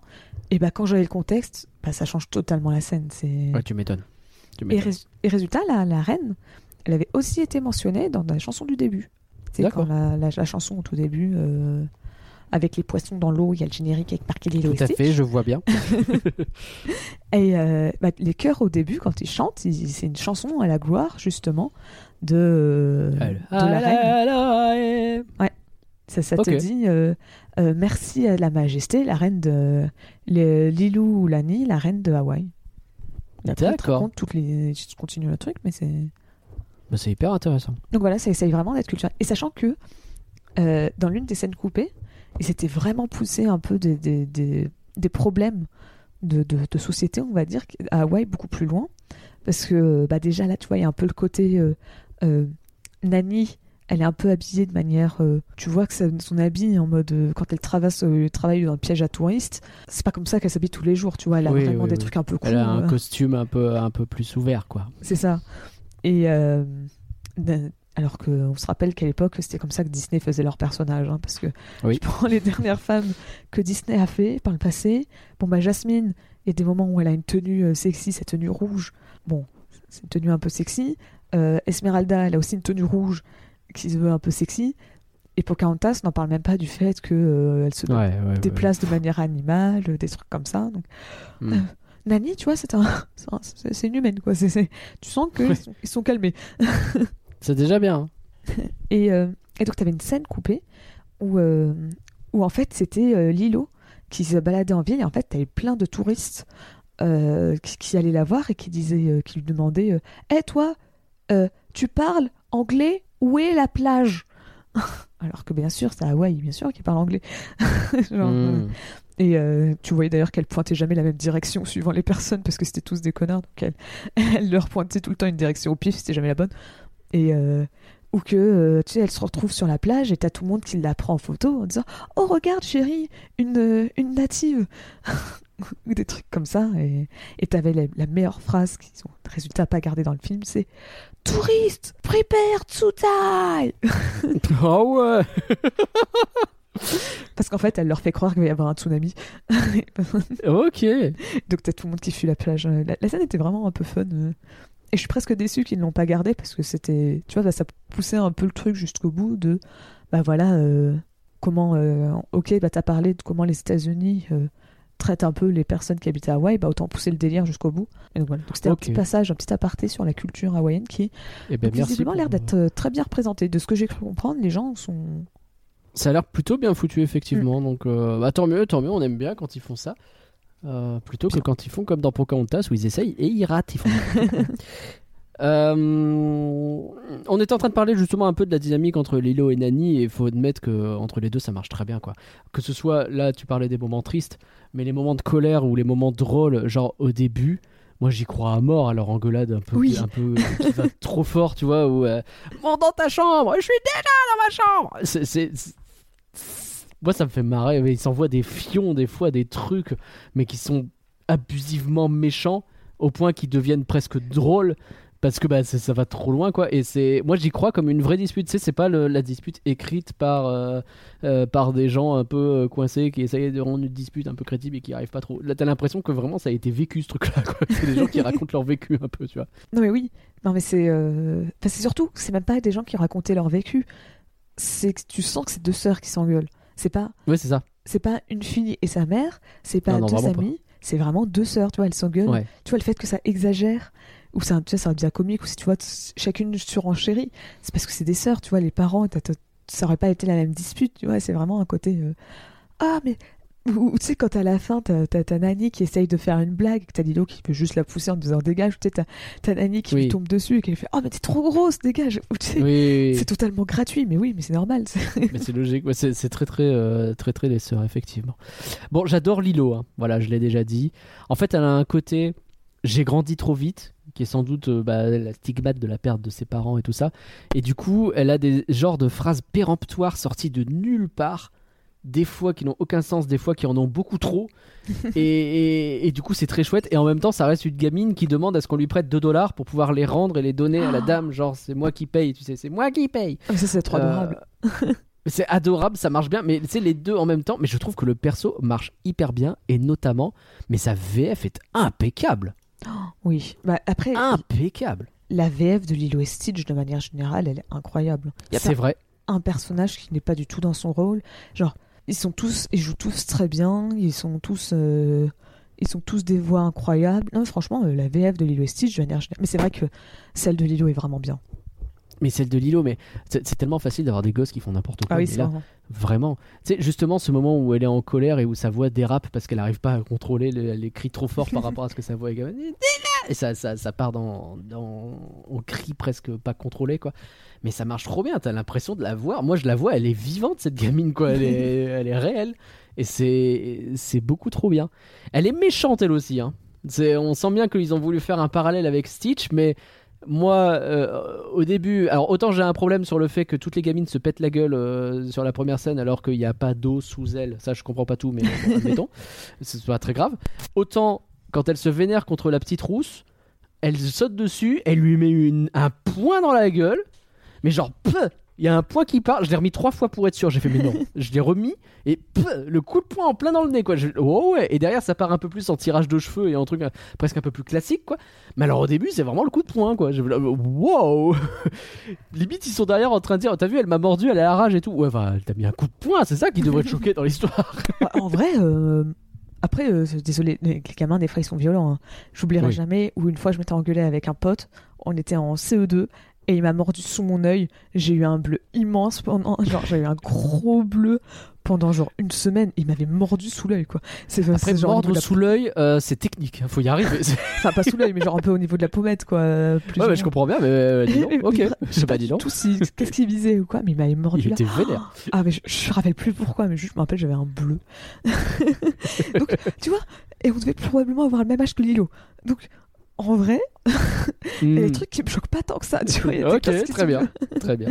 Mais, euh, Mais, euh, mais ouais, et puis son truc avec sa poupée qui a des fourmis dans sa tête qui est sur le point de décéder, là, tu sens que c'est une gamine qui devrait parler avec un psy.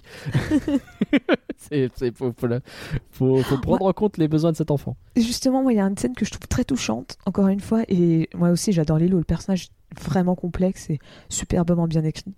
C'est, tu vois, la scène où justement, tu elle- donc elle monte la poupée, t'as tout le monde qui dit bah, et qui partent. Ah, et tu je vois, elle, elle est énervée et elle va jeter sa poupée par terre. Ouais. Et puis tu la vois partir. Et puis tu la revois, elle la reprend, elle lui fait un câlin et elle repart avec. Ouais. Et c'est, tu vois, tu, en- tu montes cette scène et tu, tu as le personnage de Lilo, quoi. Tu, tu vois, C'est exactement ça. elle, elle est énervée, mais tu vois, malgré tout, bah, elle, elle tient quand même à, bon, elle, dans sa tête, enfin, c'est tout à fait normal, quoi. Elle a 6 ans. Peut lui, tu vois, ça fait partie de sa famille. Et donc, tu vois, même si elle s'énerve, bah, elle revient et elle lui fait un câlin parce que bah, elle, Mais ça, c'est. elle regrette et fou. C'est les personnages qui ont, euh, qui ont plusieurs, euh, plusieurs couches justement et qui sont pas juste unidimensionnels. Et, mais c'est trop bien, il y a tellement de trucs dans ce personnage et tu, tu, tu comprends en même temps qu'elle a vécu énormément de choses. quoi. Mm. Je veux dire, on passe quand même de ça à mes copines méritent d'être punies. Toutes. et t'es là, tu fais wow, mettez-la en prison Elle est dangereuse Euh, et, et en même temps, elle a un kink sur les personnes obèses que je comprends pas non plus. Pourquoi est-ce qu'elle prend en photo tous les gros? Je sais pas. Euh, c'est- chelou cette histoire aussi. Alors déjà il y a cette espèce de running gag du gros qui peut pas manger sa glace que je suis très triste pour lui. Moi je relate beaucoup là aussi. mais mais au-delà de ça il y a vraiment ce truc. Et ça c'est toutes les photos que j'ai prises. Regarde elles sont belles hein, et t'as vraiment que des gens en surpoids. Et t'es là tu fais bah, alors soit vous avez un problème sur Hawaï mais j'ai pas l'impression que ce soit le cas vu. euh, Après, c'est euh, c'est que les touristes. c'est vrai que c'est les touristes. Donc c'est peut-être c'est peut-être une manière de montrer genre oh là là les touristes ils sont ils un sont genre de riches et critique donc du ils- consumérisme. ouais c'est ça ils sont riches ils sont gros alors que les les habitants de l'île ils sont plus pauvres et donc ils sont tous maigres parce qu'ils ont pas d'argent enfin ils peuvent pas manger je sais pas Hmm. Et en face de ça, bah, t'as ces deux phrases qu'elle dit qui sont mais, mais très fortes. Il y en a une dont on a déjà parlé, c'est parce que tu n'as plus de parents et que tu détruis tout et tu es brutal. Donc c'est littéralement Lilo qui remet sur Stitch ce qu'elle pense d'elle-même et en fait c'est hyper bien fait. Genre elle fait sa propre psychanalyse, c'est- incroyable. Encore une fois ça montre qu'elle est beaucoup trop âgée pour ce qu'elle est, qu'elle a vécu trop de trucs et qu'en même temps elle a conscience de ses problèmes et c'est- ça dit plein de trucs.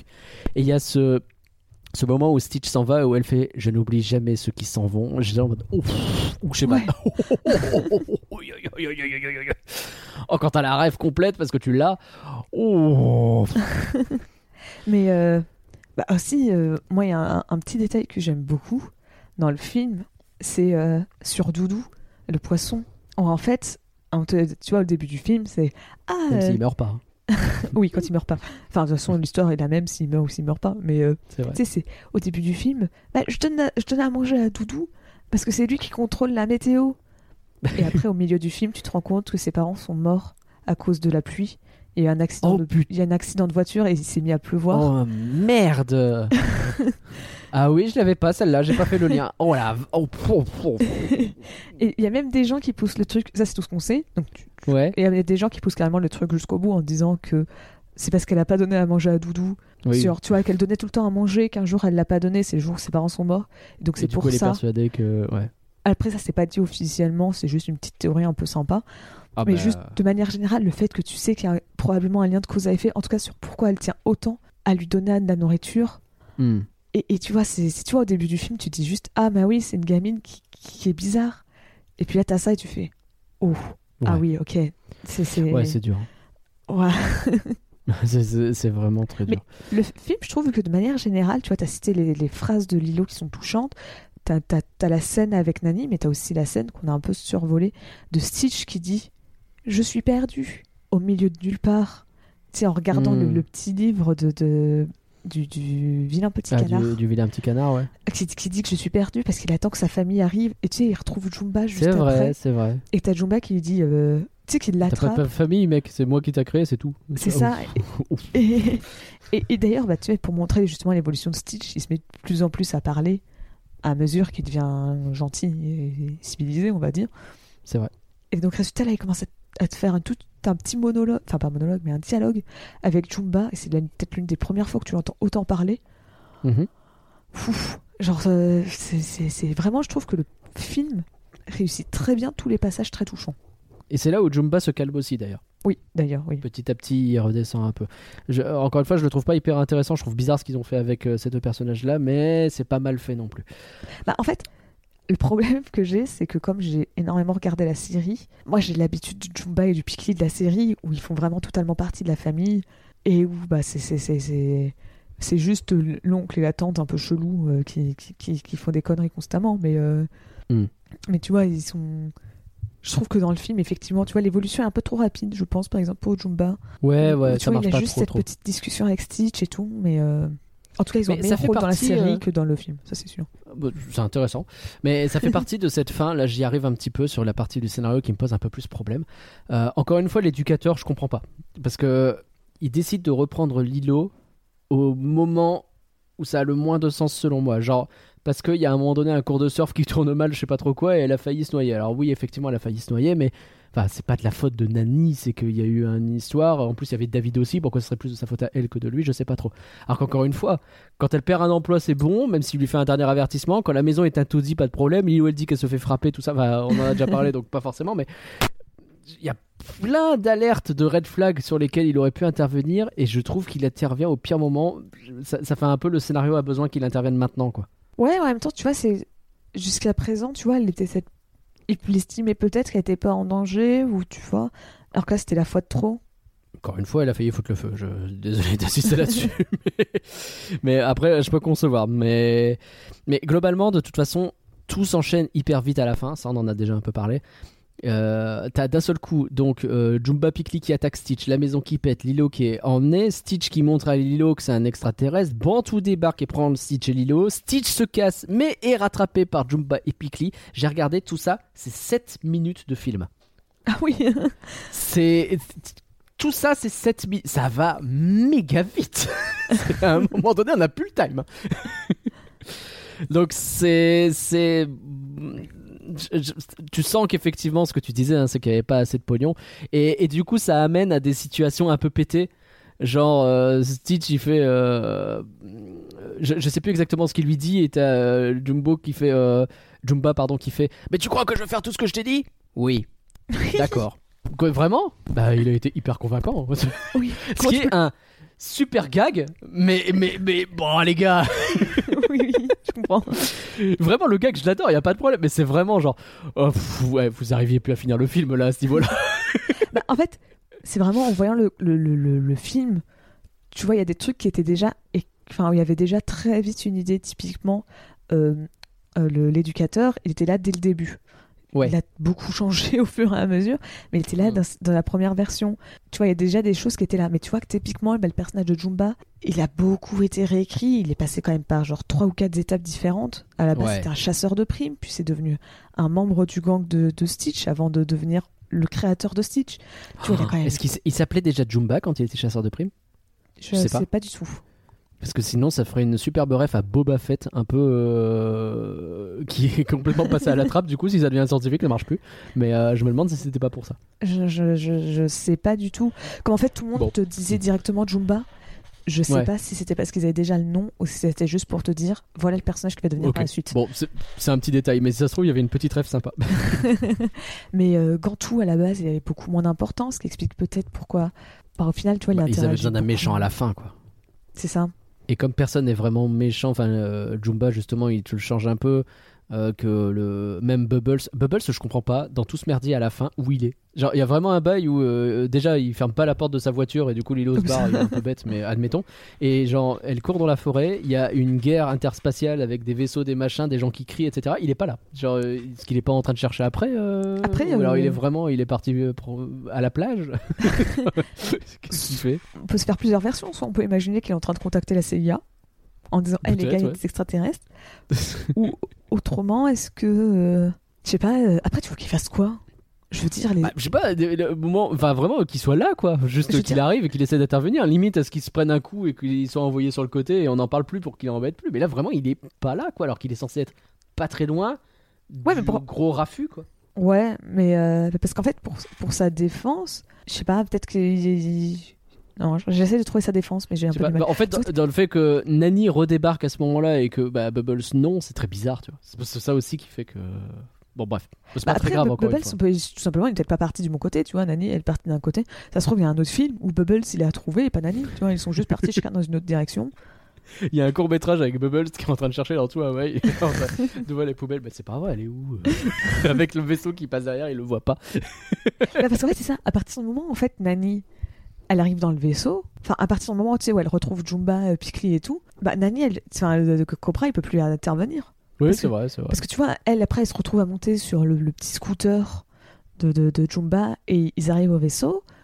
Et une fois qu'ils sont dans le vaisseau, bah, euh, Cobra, il a pas de son propre Oui, là, c'est mort. quoi. mort, donc, euh, donc, en Ouais, fait, mais il limite, a- tu le vois, tu sais, il repère des vaisseaux, il fait Madre de Dios. Et il appelle quelqu'un.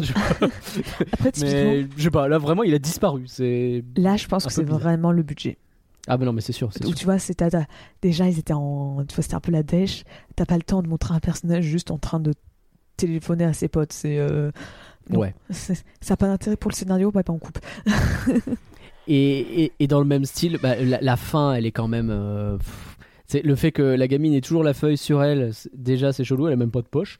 Et ensuite, bah ouais, euh, du coup, euh, vous êtes placé sous la protection de la galaxie unie, donc la famille est protégée et l'éducateur il a aucun problème à laisser Lilo dans sa famille finalement, maintenant qu'il sait que bah, la famille c'est Nani, qu'il estime a priori pas beaucoup, plus Stitch, un extraterrestre pris de justice, plus le l'extraterrestre qu'il a inventé, plus un type chelou qui met des perruques.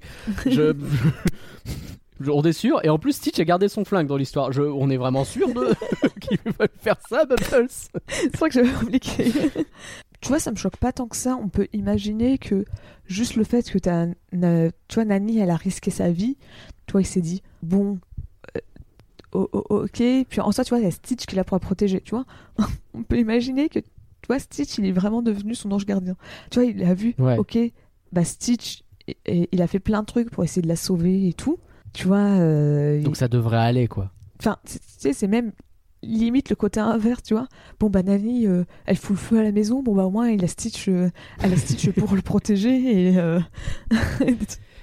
Je pense qu'en vrai, effectivement, en plus le fait qu'ils connaissent la galaxie unie, je sais pas trop quoi, je pense que finalement ça le met un peu plus en confiance que juste qu'est-ce que c'est que cette nana Oui. qui arrive à rien gérer avec sa sœur. Oui, bah, li- limite, tu vois, il y a peut-être un côté inverse de. Ouais, mais en fait, tu vois, parce qu'on se rappelle que elle a, loupé, elle a perdu le boulot et elle a jamais réussi à en trouver un autre à cause de Stitch. C'est vrai. Peut-être qu'il y a aussi un peu un côté.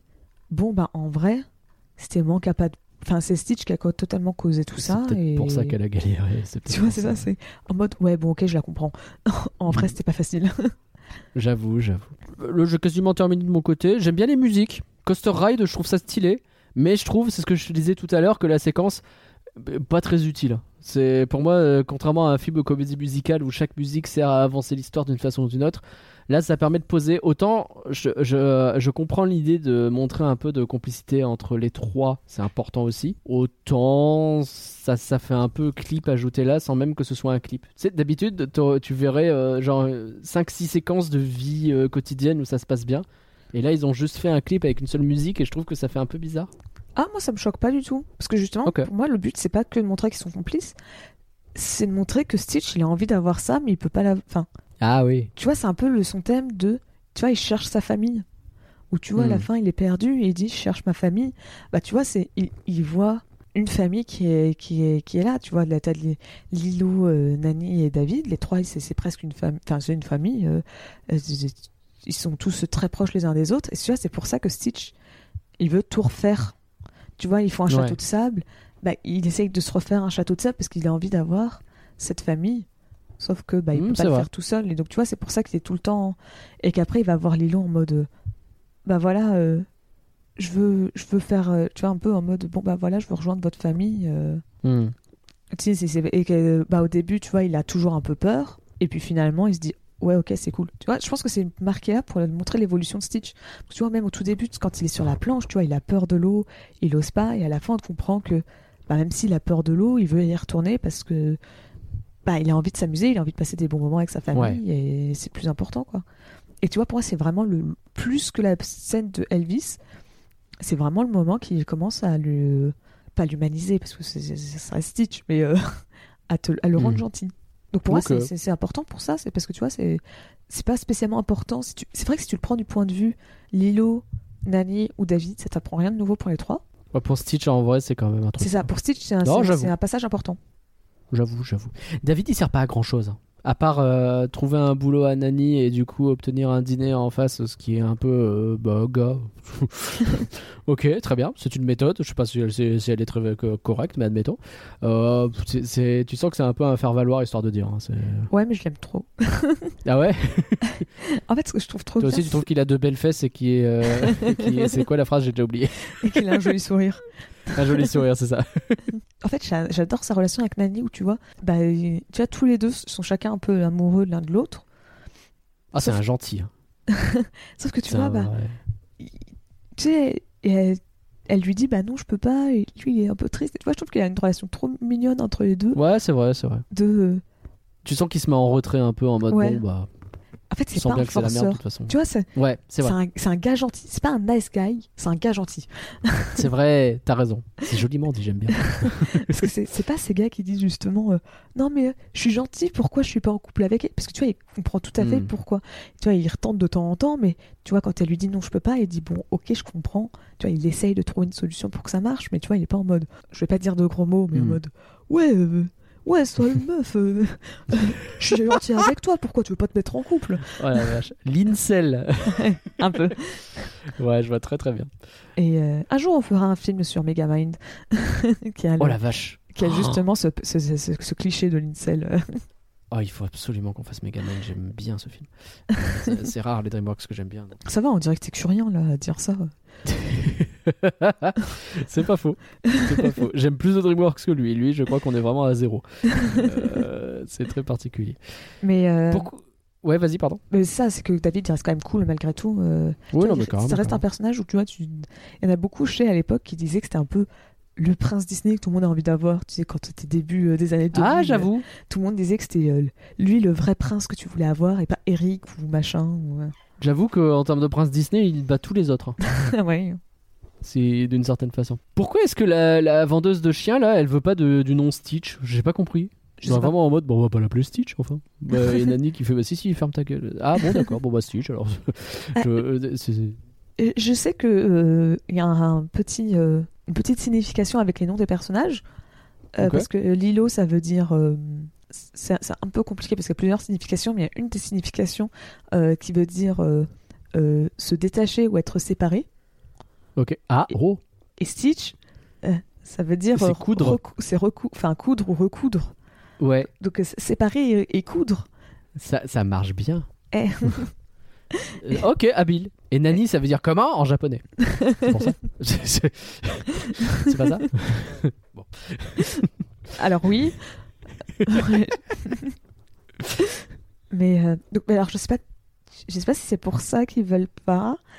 Non, genre en mode ça veut, c'est un verbe quoi. Tu vois, c'est pas un. Nous, en- je pense qu'en français ça le fait moins. Parce que si tu vois, si t'appelles, si t'appelles ton chien coudre ou recoudre, Ouais, ouais. Ouais, mais c'est un joli mot, Stitch. ou, ou couture. Non, mais c'est vrai que c'est quand même, c'est quand même chelou de, de, de, de dire. euh, Ouais, c'est un nom bizarre. J'ai appelé mon chat Lumeau parce que ça fait le chat Lumeau, donc si tu veux. Alors, euh, mon dernier point, euh, j'ai quand même un petit problème sur le fait qu'ils mettent un camion citerne plein d'essence dans un volcan et que donc pour moi Hawaï est à ce moment-là rayé de la carte. Euh, je, voilà, c'est peut-être que moi, peut-être qu'il y a une protection extraterrestre, je sais pas. C'est kawaii, c'est vrai, t'as raison. Mais bon, voilà, c'est mon, mon dernier point. C'est vraiment histoire d'être chiant, mais en vrai, encore une fois, j'aime bien ce film. hein. T'as fait d'autres choses à dire sur Lilo et Stitch, toi, Pauline? Alors moi, il y a juste un truc qui me... Qui, euh, je sais pas si ça pourrait rentrer dans la catégorie future, je ne pense pas, mais je vais quand même un peu en parler. Où en Ouais. fait, t'as... Euh, euh, alors mince, je me rappelle plus, il me semble que c'est euh, c'est deux Blois qui avaient un peu pété un câble il y a genre euh, deux semaines, deux, trois semaines en disant euh, Ouais, parce que tout le monde disait Ah là là, La Reine des Neiges, c'est le premier film qui met en avant une relation forte entre... Euh, entre, deux, sœurs. et que lui il avait pété un câble en disant non mais oh, Mm. oh, vous avez oublié mon film là? Oh, J'existe ou pas? Merde Il a raison. hein. et que en vrai quand on y pense euh, Lilo et Stitch a quand même posé vachement de base pour des films qui être dans le futur hein. Ouais. je veux dire c'est un film qui met donc en avant une relation entre sœurs il y a pas vraiment de couple tu vois t'as très vite fait David et Nani mais ils se sont même pas en couple quoi c'est Non. un peu autour vite fait mais ils, se sont pas en couple donc c'est Ouais. ça c'est bah euh, les premiers à mettre en avant des personnages euh, de couleur sans trop les sexualiser comme on avait pu avoir un vrai. peu avant. C'est, tu vois, le film, il est un peu anticipé à la fois un mélange de, de La Reine des Neiges, de Vaiana, de... Genre, Le euh, film est assez précurseur, ouais, faut reconnaître. euh, À ce niveau-là, c'est c'est plutôt pas mal. Bon, on, les- on le félicite parce que je pense que spoiler personne en disant que euh, on, a, on a plutôt aimé ce film et qu'on ne va pas revenir sur l'idée que c'est pas du flan pour nous. on sait pas, on va voir, il y aura peut-être une surprise. Oh là. Pauline, est-ce que tu as des critiques pour Lilo et Stitch? Oui, alors, hop là. Donc en France, alors en France, c'est facile. hein. La critique et la- les spectateurs, on était d'accord. On a eu 3,7 sur 5. D'accord, très bien. Bon. Ça fait 14,8. Ouais, c'est un 15 sur 20. Ouais, en vrai, 15. Non, Ça va. ça va. Ça va. Ça va. Alors, alors bon, ça commence à être un peu vieux, donc il y a certains. euh, le, le premier, je ne le connais pas, mais euh, peut-être que vous, ça vous dira quelque chose. Les Urbanes. Enfin, Urbanes. Ok. 5 sur 5 par Stéphane Bébé. Brisset. Film après film, Disney débarrasse ses dessins animés de sa mièvrerie légendaire, Oh. préférant au sentiment rose bonbon l'ironie mordante. Soigneux équilibre. en- Ça va? Vas-y, vas-y, vas-y. Soigneux équilibre entre clin d'œil et respect d'une esthétique pastel, Lilo et Stitch réussit le pari de la séduction, réunissant un public enfantin sensible à une narration vitaminée et un auditoire plus âgé qui ne reste pas insensible au délire d'un couple de héros particulièrement réussi. la, fameuse mièvrerie du bossu de Notre-Dame. la mièvrerie de. Même de Pocahontas. hein. Enfin, allez, Pocahontas, même. même peut-être à la limite, à la limite une mièvrerie de Pocahontas parce qu'ils sont tous, ils se font la paix à la fin, mais bon. Oui, bah d'accord, mais euh, la vache, euh, quand même pas beaucoup de mièvrerie dans les. Ouais, bon, bref. Surtout que les, les films qui sont sortis juste avant Lilo et Stitch, c'est Atlantide, c'est Cusco, La c'est mièvrerie des dinosaures. dinosaures. c'est pas bien, le dinosaure, c'est nul, c'est pas pareil. C'est euh, et euh, en fait ça surtout ça me fait rire la passage où ils font euh, alors les enfants ils aimeront bien la narration et les euh, et les adultes ils, ils sont là pour les, les blagues. Je fais, Ouais, bien moi je pense que c'est inverse. Je pense que c'est complètement l'inverse. Ouais, hein. moi, quand j'étais petite c'était les c'était Lilo et Stitch qui me faisait rire hein. c'était pas euh, c'était pas il, le est... il est dans l'upside down, le gars. Il est dans Stranger Things. euh, il a compris. Le Monde 3 étoiles sur 5 par Samuel Blumfeld. L'idée d'un extraterrestre revêche et insupportable, héritée directement de l'animation japonaise, Ah bon? Eh bah, ok. fait merveille dans le cadre d'une production Disney. Cette méchanceté, importée, produit un effet burlesque bienvenu. Mais Lilo et Stitch souffre des mêmes défauts que d'autres productions Disney. Scénario trop succinct et pauvreté esthétique. Je comprends ces critiques, cela dit. Même si je suis pas forcément d'accord, je comprends. À part le scénario, la pauvreté esthétique, je suis pas du tout d'accord. hein. Bah, tu sais, ce qu'on disait sur le côté simple, en fait, c'est peut-être ça qui l'a choqué lui. Moi, je suis pas d'accord pour dire que c'est pauvre non plus, mais je vois ce qu'il veut dire, tu vois. Ouais, mais alors encore une fois, moi vraiment, juste les fonds en aquarelle font que Ah, mais je suis d'accord. je- je- j'adorerais tout le temps ce film parce qu'il a vraiment sa, sa propre patte. Que tu, qui font que tu vois les, les décors, euh, franchement, ils sont incroyables. Mais surtout, euh, enfin, en, fait, plus, il a dit que c'était d'autres productions. Ouais, à ce moment-là, euh, Euh, Je sais pas, euh, même si euh, à la limite Cusco, j'aime beaucoup Cusco. Hein. J'étais pas là pour le flan Cusco, mais pour moi Cusco c'est absolument pas du flan, c'est vraiment peut-être l'un des meilleurs Disney des années 2000. ah ouais, Oh, ouais, de- bah, en même temps les années 2000, il y a pas grand. c'est vrai. Je préfère, je préfère Cusco à euh, Lilo et Stitch, je pense. Ok, Mais euh, ah ouais, Cusco, pas moi, mais ok. Cusco, c'est vraiment un film que j'aime beaucoup. Mais euh, à la limite, Cusco, tu peux dire que pourquoi pas. C'est pas très rempli sur l'animation, mais je veux dire Atlantide. euh, les gars, Atlantide, Ouais, non, non. il est pas pauvre. Hein, sur Je vais pas dire du mal d'Atlantide, je me suis fâché avec Jocelyn depuis deux ans à cause de ça. Donc, Ouais, mais... T'as t'as des trucs que tu peux reprocher à Atlantide, je suis tout à fait d'accord. Mais tu Mm. peux pas dire que le film il est, il est pauvre non, non, non. parlant. Non, non, bien sûr que non. Non, je Et- comprends ce qu'il voulait dire. Maintenant, euh, j'ai pas du tout le même avis. Et euh, pour l'animation japonaise, vu que tu sais ce qu'il veut dire, Alors, non, je pense que en vrai, effectivement, t'as certaines mascottes au Japon qui peuvent ressembler. il a pensé à Pokémon ou quoi? Mais en vrai, je pense à quelque chose comme ça, ouais. Parce que c'est ça peut coller à un niveau date. Euh, 2002, euh, En vrai, 2002, t'es en plein dans la période Pokémon, Digimon, etc. Donc je pense que c'est à ce genre de truc qu'il est en train de penser. Et, et en vrai, c'est pas idiot, tu vois, de la façon dont il est conçu, Stitch, ça pourrait être un Pokémon. hein. Après, moi, ce qui me fait rire, c'est que vraiment, il ré- s'il résume l'animation japonaise à Pokémon et Digimon, ça se voit qu'on a évolué. Ah. hein. Ah oui, bah non, mais oui, mais non, mais c'est toujours pareil, hein, ils ont deux refs et ils les ressortent à toutes les sauces. hein. Mais là, en l'occurrence, c'était Pokémon. Et bah très bien. Non, parce que même, même dans les Ghibli, euh, euh, ah bah t'as pas trop ça, oui. Les, petites les- créatures. les refs, elles ont aucun rapport. c'est- ouais. Les- Et pourtant- L'animation japonaise reviendra après. Ah, Tidor. Je m'accroche. Et, euh, et enfin, on a la critique de Mad Movies, 3 étoiles sur 5 par Bertrand Rougier. Mignon, dingue, égayé par quelques coups de folie géniaux et hilarants, Lilo et Stitch s'impose alors comme le digne successeur du géant de fer. Oh, oh ouais. ok. C'est vrai qu'on est dans cette époque, mais ok, je l'ai pas vu venir. Vraiment le ref euh, que j'ai pas vu venir, quoi. C'est. Puis, la morale et les bons sentiments viennent annihiler la facétie, l'audace et la dérision. T- Non. bah non. Bah, bah ok, si vous voulez. Alors, vraiment, celle-là, je la trouve incroyable parce que la référence au géant de fer, je fais. C'est random. Bah ouais, parce que, je sais pas, euh, après le géant C'est de vraiment, euh, c'est vraiment fois, hein, mais- Matrix, c'est incroyable. C'est- Ça a vraiment remplacé Titanic dans nos cœurs. ok, si tu veux, mais à, à la limite, si le film il se passait au Kansas comme c'était prévu, pourquoi pas là? Mais euh, là. là euh, plus, ouais, j'avoue. mais non, non, non, aucun lien, aucun lien. ah, Ah, le côté, il y a un extraterrestre avec un enfant? Ouais, sauf que dans le géant de fer, le géant il est gentil. Genre justement, il est trop gentil tout le long du film. Et puis il est trop grand, et puis enfin, le film raconte pas la même chose. Bref, non, C'est pas la même, non, C'est c'est pas la même parce chose. Stitch, vraiment, c'est un, monstre qui détruit tout et que tu vas. c'est- tout l'opposé du géant de fer. Il y a rien qui. C'est clair. Et puis surtout, dire que euh, les sentiments et la morale, ça vient, euh, ça vient annihiler tout le, tout Ouais, le mais- reste. Tu fais, euh, bah déjà non. Non, mais c'est parce qu'il voulait des trucs durs, ok? Bah non. Il, veut une- il voulait une, une fin dure. C'est pas ce qu'il voulait, mais c'est que 2002, qu'est-ce qui vient de sortir juste avant C'est Shrek. Ah.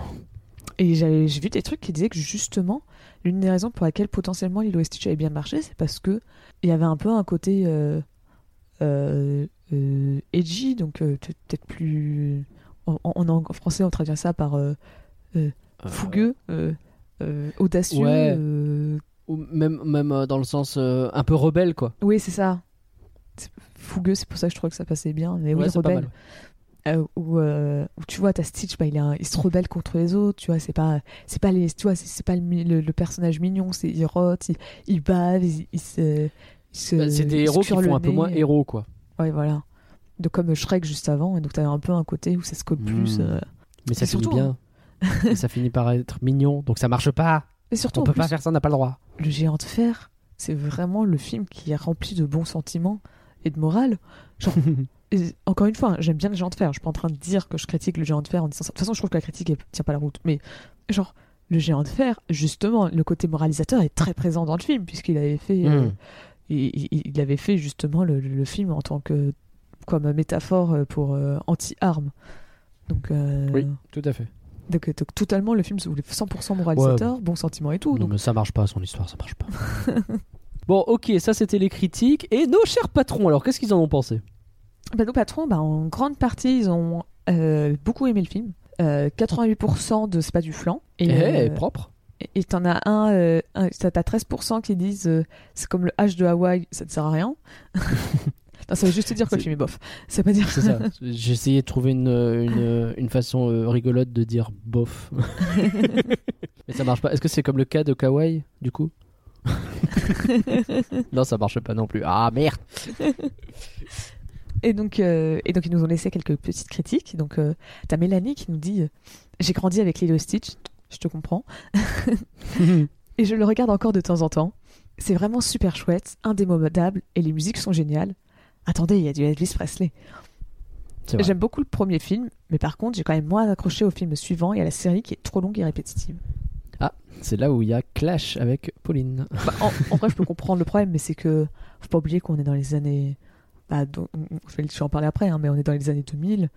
Les séries d'animation à l'époque, bah, euh, Hmm. c'est des trucs méga répétitifs, quoi. C'est- tu peux pas avoir de scénario ou quoi. euh.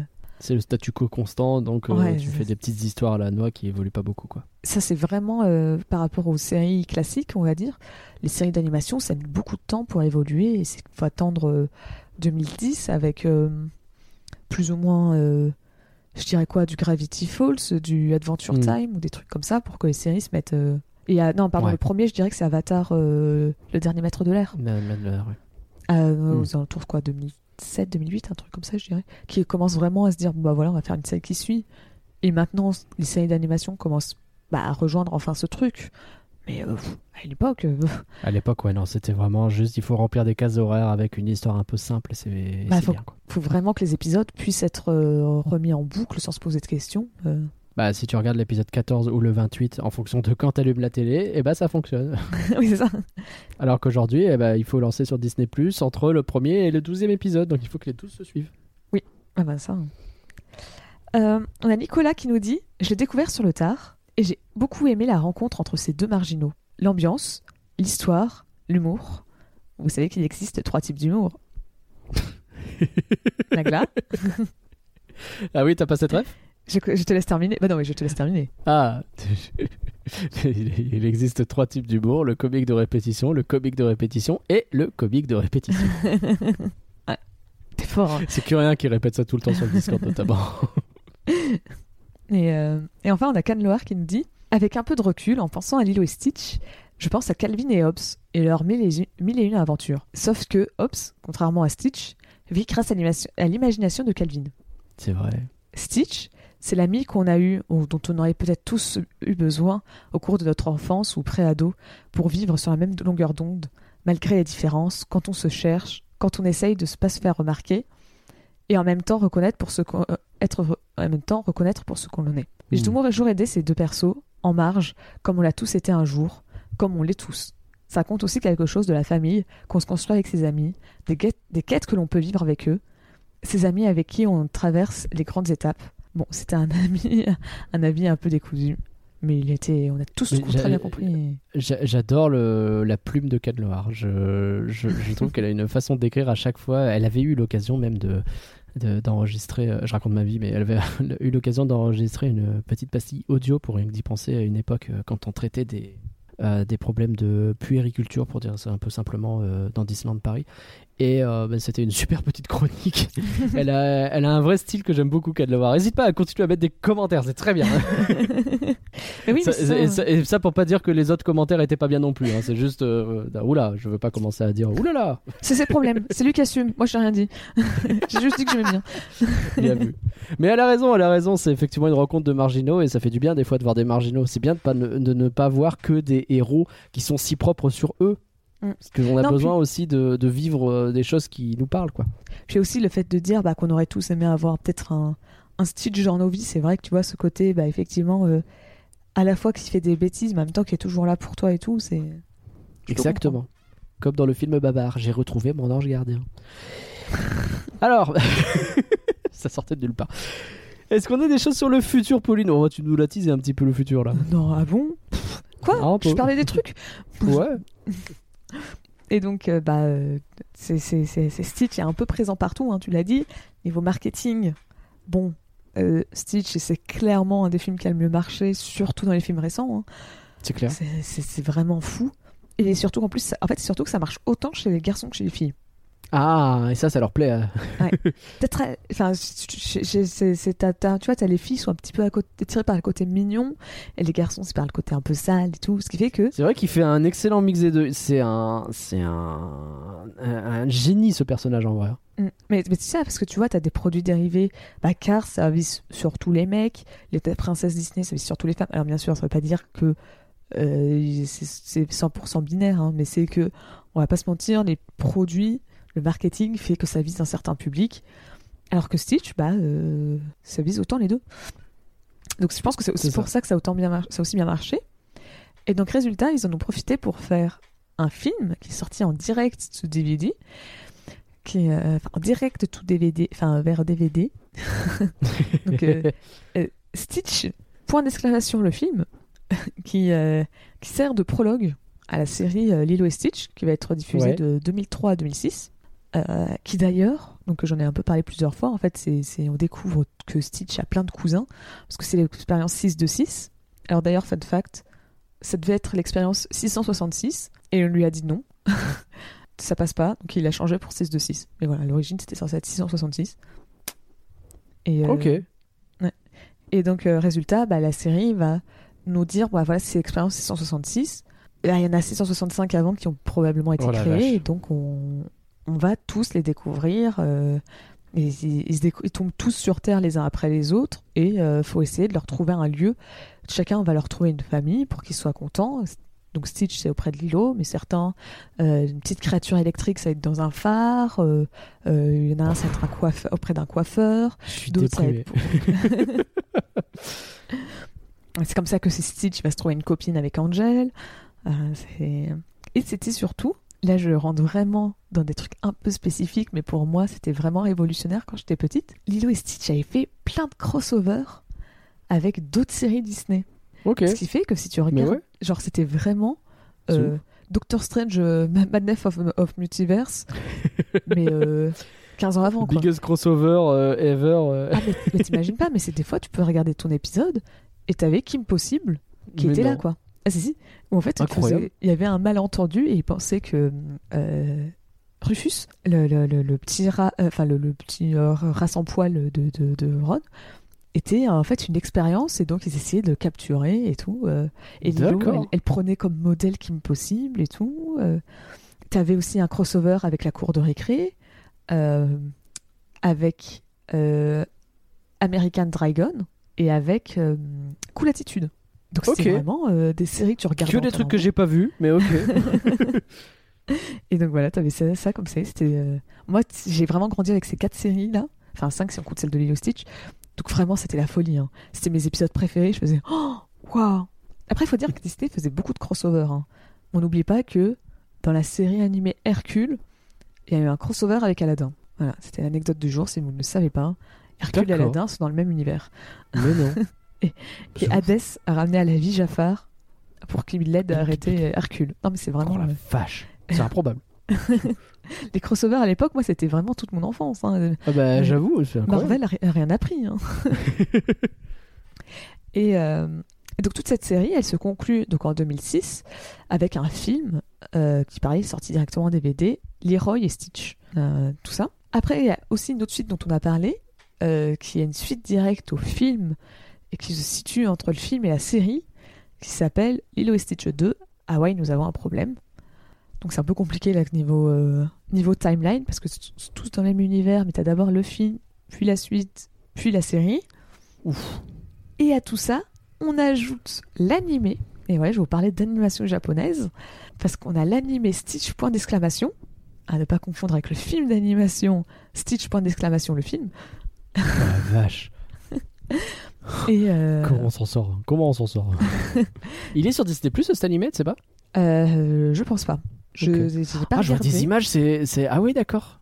Ah non, mais Stitch, c'est, euh, ça se passe après le film et probablement la série. Et en fait, t'as, l'île, Stitch, il atterrit sur une île japonaise. Et en fait, on apprend dedans que Lilo l'a abandonné. Quoi? Genre, Enfin, en fait, Lilo est devenue adulte et elle a une gamine qui Ah. est d'ailleurs exactement la même que qu'elle. Et, et en fait, enfin, c'est un peu ambigu. Tu sais pas trop si elle l'a abandonné ou si, euh, genre, euh, elle a pas compris que Stitch était parti. Mais en gros, euh, on, on te fait quand même bien comprendre pendant genre deux saisons qu'elle l'a abandonné Stitch. D'accord. Moi, j'ai regardé la première saison. Quand je disais que ouf. beaucoup Lilo et Stitch quand j'étais petite, c'est que je, je regardais ça. Et c'était vraiment bizarre. hein. C'était vraiment. Ah ouais t'avais Stitch, t'avais Jumba et Pikli. Ok. Gantou, il me semble. Mais c'est les seuls quatre personnages qui, sont- qui étaient là euh, bah, du film. Et tout le reste, temps, t'avais quelques cousins de la série. Donc ça se passe après la série, ça veut dire. D'accord. Mais euh, c'était un peu compliqué. En fait, j'ai découvert que les Japonais adoraient Stitch, ce qui est pas très étonnant. Alors, je peux te le confirmer de première main, pour le coup. Ça fait vraiment partie des, des, des- des produits dérivés. Mais en fait, comme c'est partout pareil, euh, je- ça te surprend pas plus que ça. quoi. Il y, a- il y a eu une parade dans un parc. euh, Dans le parc, je crois que c'était chez Disney Sea, une parade entièrement consacrée à Stitch avec euh, une musique tout le long. Euh, j'avais la j'avais la musique euh, j'ai toujours la musique qui traîne dans un coin parce que je l'aime beaucoup c'est très bizarre parce que du coup t'as as Stitch qui parle en qui fait son aloha classique et t'as Lilo qui lui répond en japonais et là tu fais ah bah, tout à fait c'est bon Et en fait, il me semble, ce qui est un peu souvent le cas dans le marketing, Stitch est très populaire. Lilo, c'est soit Osef, soit on l'aime pas. Ah Et au Japon, il me semble qu'ils sont plutôt dans le sens on l'aime pas. oh Et donc c'est pour ça non quand Bah oui, je suis triste. Et donc c'est pour ça quand ils l'ont adapté, bah, ils ont totalement viré Lilo. Ils ont dit let's go, on va la mettre en, on va mettre Stitch au Japon. Alors il y a il y a un monde où euh, je vais faire une suranalyse que je vais pas terminer parce que j'ai pas envie, mais je me demande s'il n'y a pas un problème inhérent au Japon euh, vis-à-vis de ça, où c'est quand même vachement plus pratique si l'héroïne elle est japonaise et c'est plus simple.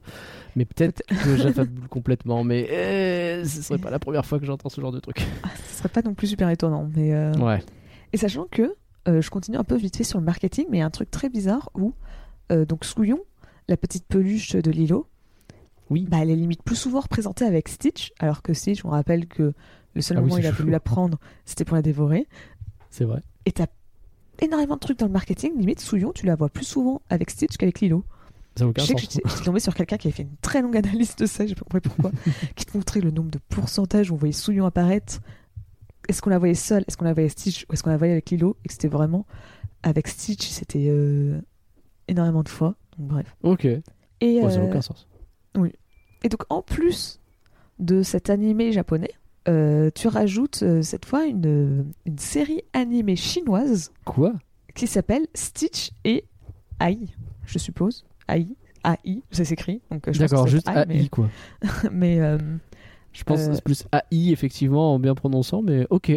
Et euh, autant Stitch était diffusé en France, donc euh, j'avais regardé la- la- l'animé. La, la série Stitch. ani- euh, la série japonaise, tu veux dire? Autant la, version, la, la série euh, chinoise, euh, je ne la connaissais, ne connaissais pas avant de faire ces recherches, mais donc, euh, D'accord. donc euh, Ah oui, dis donc. Il y a encore Pikli. J'ai j'ai lancé un truc euh, euh, sur YouTube au pif et il y a encore Pikli et, euh, et Jumba. Et effectivement, il y a encore une autre gamine du coup. ah oui, c'est c'est ni, ni l'héroïne de Stitch, ni Lilo. C'est- D'accord. C'est probablement Bah, Ai. Bah sans doute, ouais. Ah, il y a Stitch bleu aussi. Qu'est-ce que vous là Enfin, bleu, bleu clair. Très bizarre. Bref. Ok. bah, euh, d- dis donc, je pensais pas qu'il y avait autant de trucs. Moi, j'avais même pas connaissance de la série pour dire la vérité. Il me semblait qu'il y avait que les films. Ah ouais? Je, je, je, je connaissais pas la série. Alors que la série, euh, bah, elle a duré 3 ans, quoi, donc ça fait probablement 3 saisons. et, euh, Elle est sur Disney+, Bah, ça Plus fait- par contre, ça, la série. Si tu veux D'accord. regarder. Je Et, sais euh, pas, mais je prends l'info. Bah, le personnage Angel qu'on voit des fois sur les parcs, le personnage rose, ou qui Ah oui, de Stitchette. peluche. Ouais, voilà. J'arrive pas à retenir son nom. Et euh, bah, elle vient de ta série, justement. D'accord, mais elle est dans les films quand même. Elle est dans le deuxième, enfin dans le film Leroy et Stitch. D'accord. Elle est pas dans le premier film, elle est pas dans le la, la- Lilo et Stitch 2, nous avons un problème. Elle est que dans Leroy et Stitch. D'accord. Parce qu'il me semblait bien l'avoir déjà vu quand même. Ok. Et en- enfin, parce que quand il y en a plus, il y en a encore. Bah ouais. Il y a un live action remake qui a été Euh. annoncé en 2018 Oh là là. et j'avoue, on n'a pas eu trop de nouvelles à un moment. J'ai vu qu'ils cherchaient un réalisateur. Ils avaient potentiellement pris le réalisateur de Crazy Rich Asian, mais je sais pas si ça s'est fait ou pas. J'ai vu une news qui disait Hmm, peut-être lui, mais je sais pas s'ils l'ont validé ou pas. Ils ont juste dit peut-être lui. Je pense que ça va cartonner. Je pense que l'idée d'avoir une vraie gamine avec une créature en CGI qui est aujourd'hui ils sont capables de faire des trucs particulièrement mignons et ressemblant à ce que peut être Stitch, j'ai aucun doute sur le fait que ça va cartonner. Ouais, mais en même temps, Stitch. Celui-là, euh, s'il sort pas au cinéma, je comprends pas, vraiment. Ah, il me semble qu'il était censé prévu pour Disney+, mais c'est un peu dur à dire parce que c'est... Bah, c'est vrai que ça va être compliqué, mais ah, je trouverais euh, vraiment. Là, pour le coup, je comprendrais pas le service marketing s'il ne sortent pas au cinéma. celui-là. Et euh, après, comme ça a plus marché, tu vois, en série et en direct ou DVD, peut-être que Ouais, justement, euh, je sais pas. Sachant que. Ils en ont quand même reparlé il y a un mois à peu près pour dire que justement ils cherchaient à mettre plus euh, de, euh, de, diversité, donc d'acteurs euh, hawaïens. Ok. Donc, je suppose que ça va être toujours dans les cartons. Très bien. Bah merci Pauline. Bah de rien. Alors finalement, Lilo et Stitch, c'est du flan ou c'est pas du flan? Ah bah euh, franchement, euh, quand C'est j'étais dur. petite, quand j'étais petite, c'était pas du flan. Quand je suis adulte, c'est pas du flan. Quand je fais des recherches sur le film et que j'apprends tout le, le- le- le côté culturel du film, Le ça peut pas flan. Donc, euh, donc non, pas du flan. Bah, écoute, pareil, autant j'ai essayé de, de me de montrer quand même les petits trucs qui me dérangeaient, parce que je trouve quand même qu'il y en a quelques-uns qui me dérangent. Oui, je après, oui, le film persiste à penser que euh, il est probablement un peu surcoté vis-à-vis de celle de durée, vis-à-vis des trucs qui sont rushés, et vis-à-vis de certaines choses qui me paraissent quand même très bizarres. Mais quand même, globalement, quand je le vois, je prends beaucoup de plaisir. J'aime bien le revoir, donc c'est pas du tout du flan. Et c'est probablement l'un des meilleurs films des années 2000. Euh, T'as tout à fait raison. À ce niveau-là, mieux que Cusco. Et pour vous, chers auditeurs, Lilo et Stitch, c'est du flan ou c'est pas du flan? Venez nous, venez nous le dire sur Twitter, at Folanimé, bien entendu. Et on peut continuer la discussion ensemble sur discord.folanimé.com. Merci encore, Pauline, pour ton beau travail. Bah de rien. Merci encore Nagla pour ce ah bah pour ce résumé. Ah bah non, t'as pas fait de J'ai essayé. Merci aux patrons pour leur participation, bien entendu, sur patreon.folanime.com. Le prochain flan, il est dans 3 semaines, dis donc, Pauline, parce que il y a plein de choses qui vont se passer en parallèle sur rien que d'y penser. Mais normalement, on revient avec un invité. Euh, donc, n'hésitez pas à partager ce flan, car un flan partagé, c'est un flan qui ne met pas ses doigts dans son nez, et c'est quand même sympa. Bye tout le monde Bye.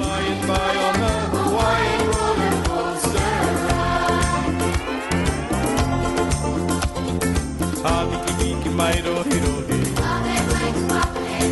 Ki inna lu la la la la. La la la la, ita la na na. Here here mai tato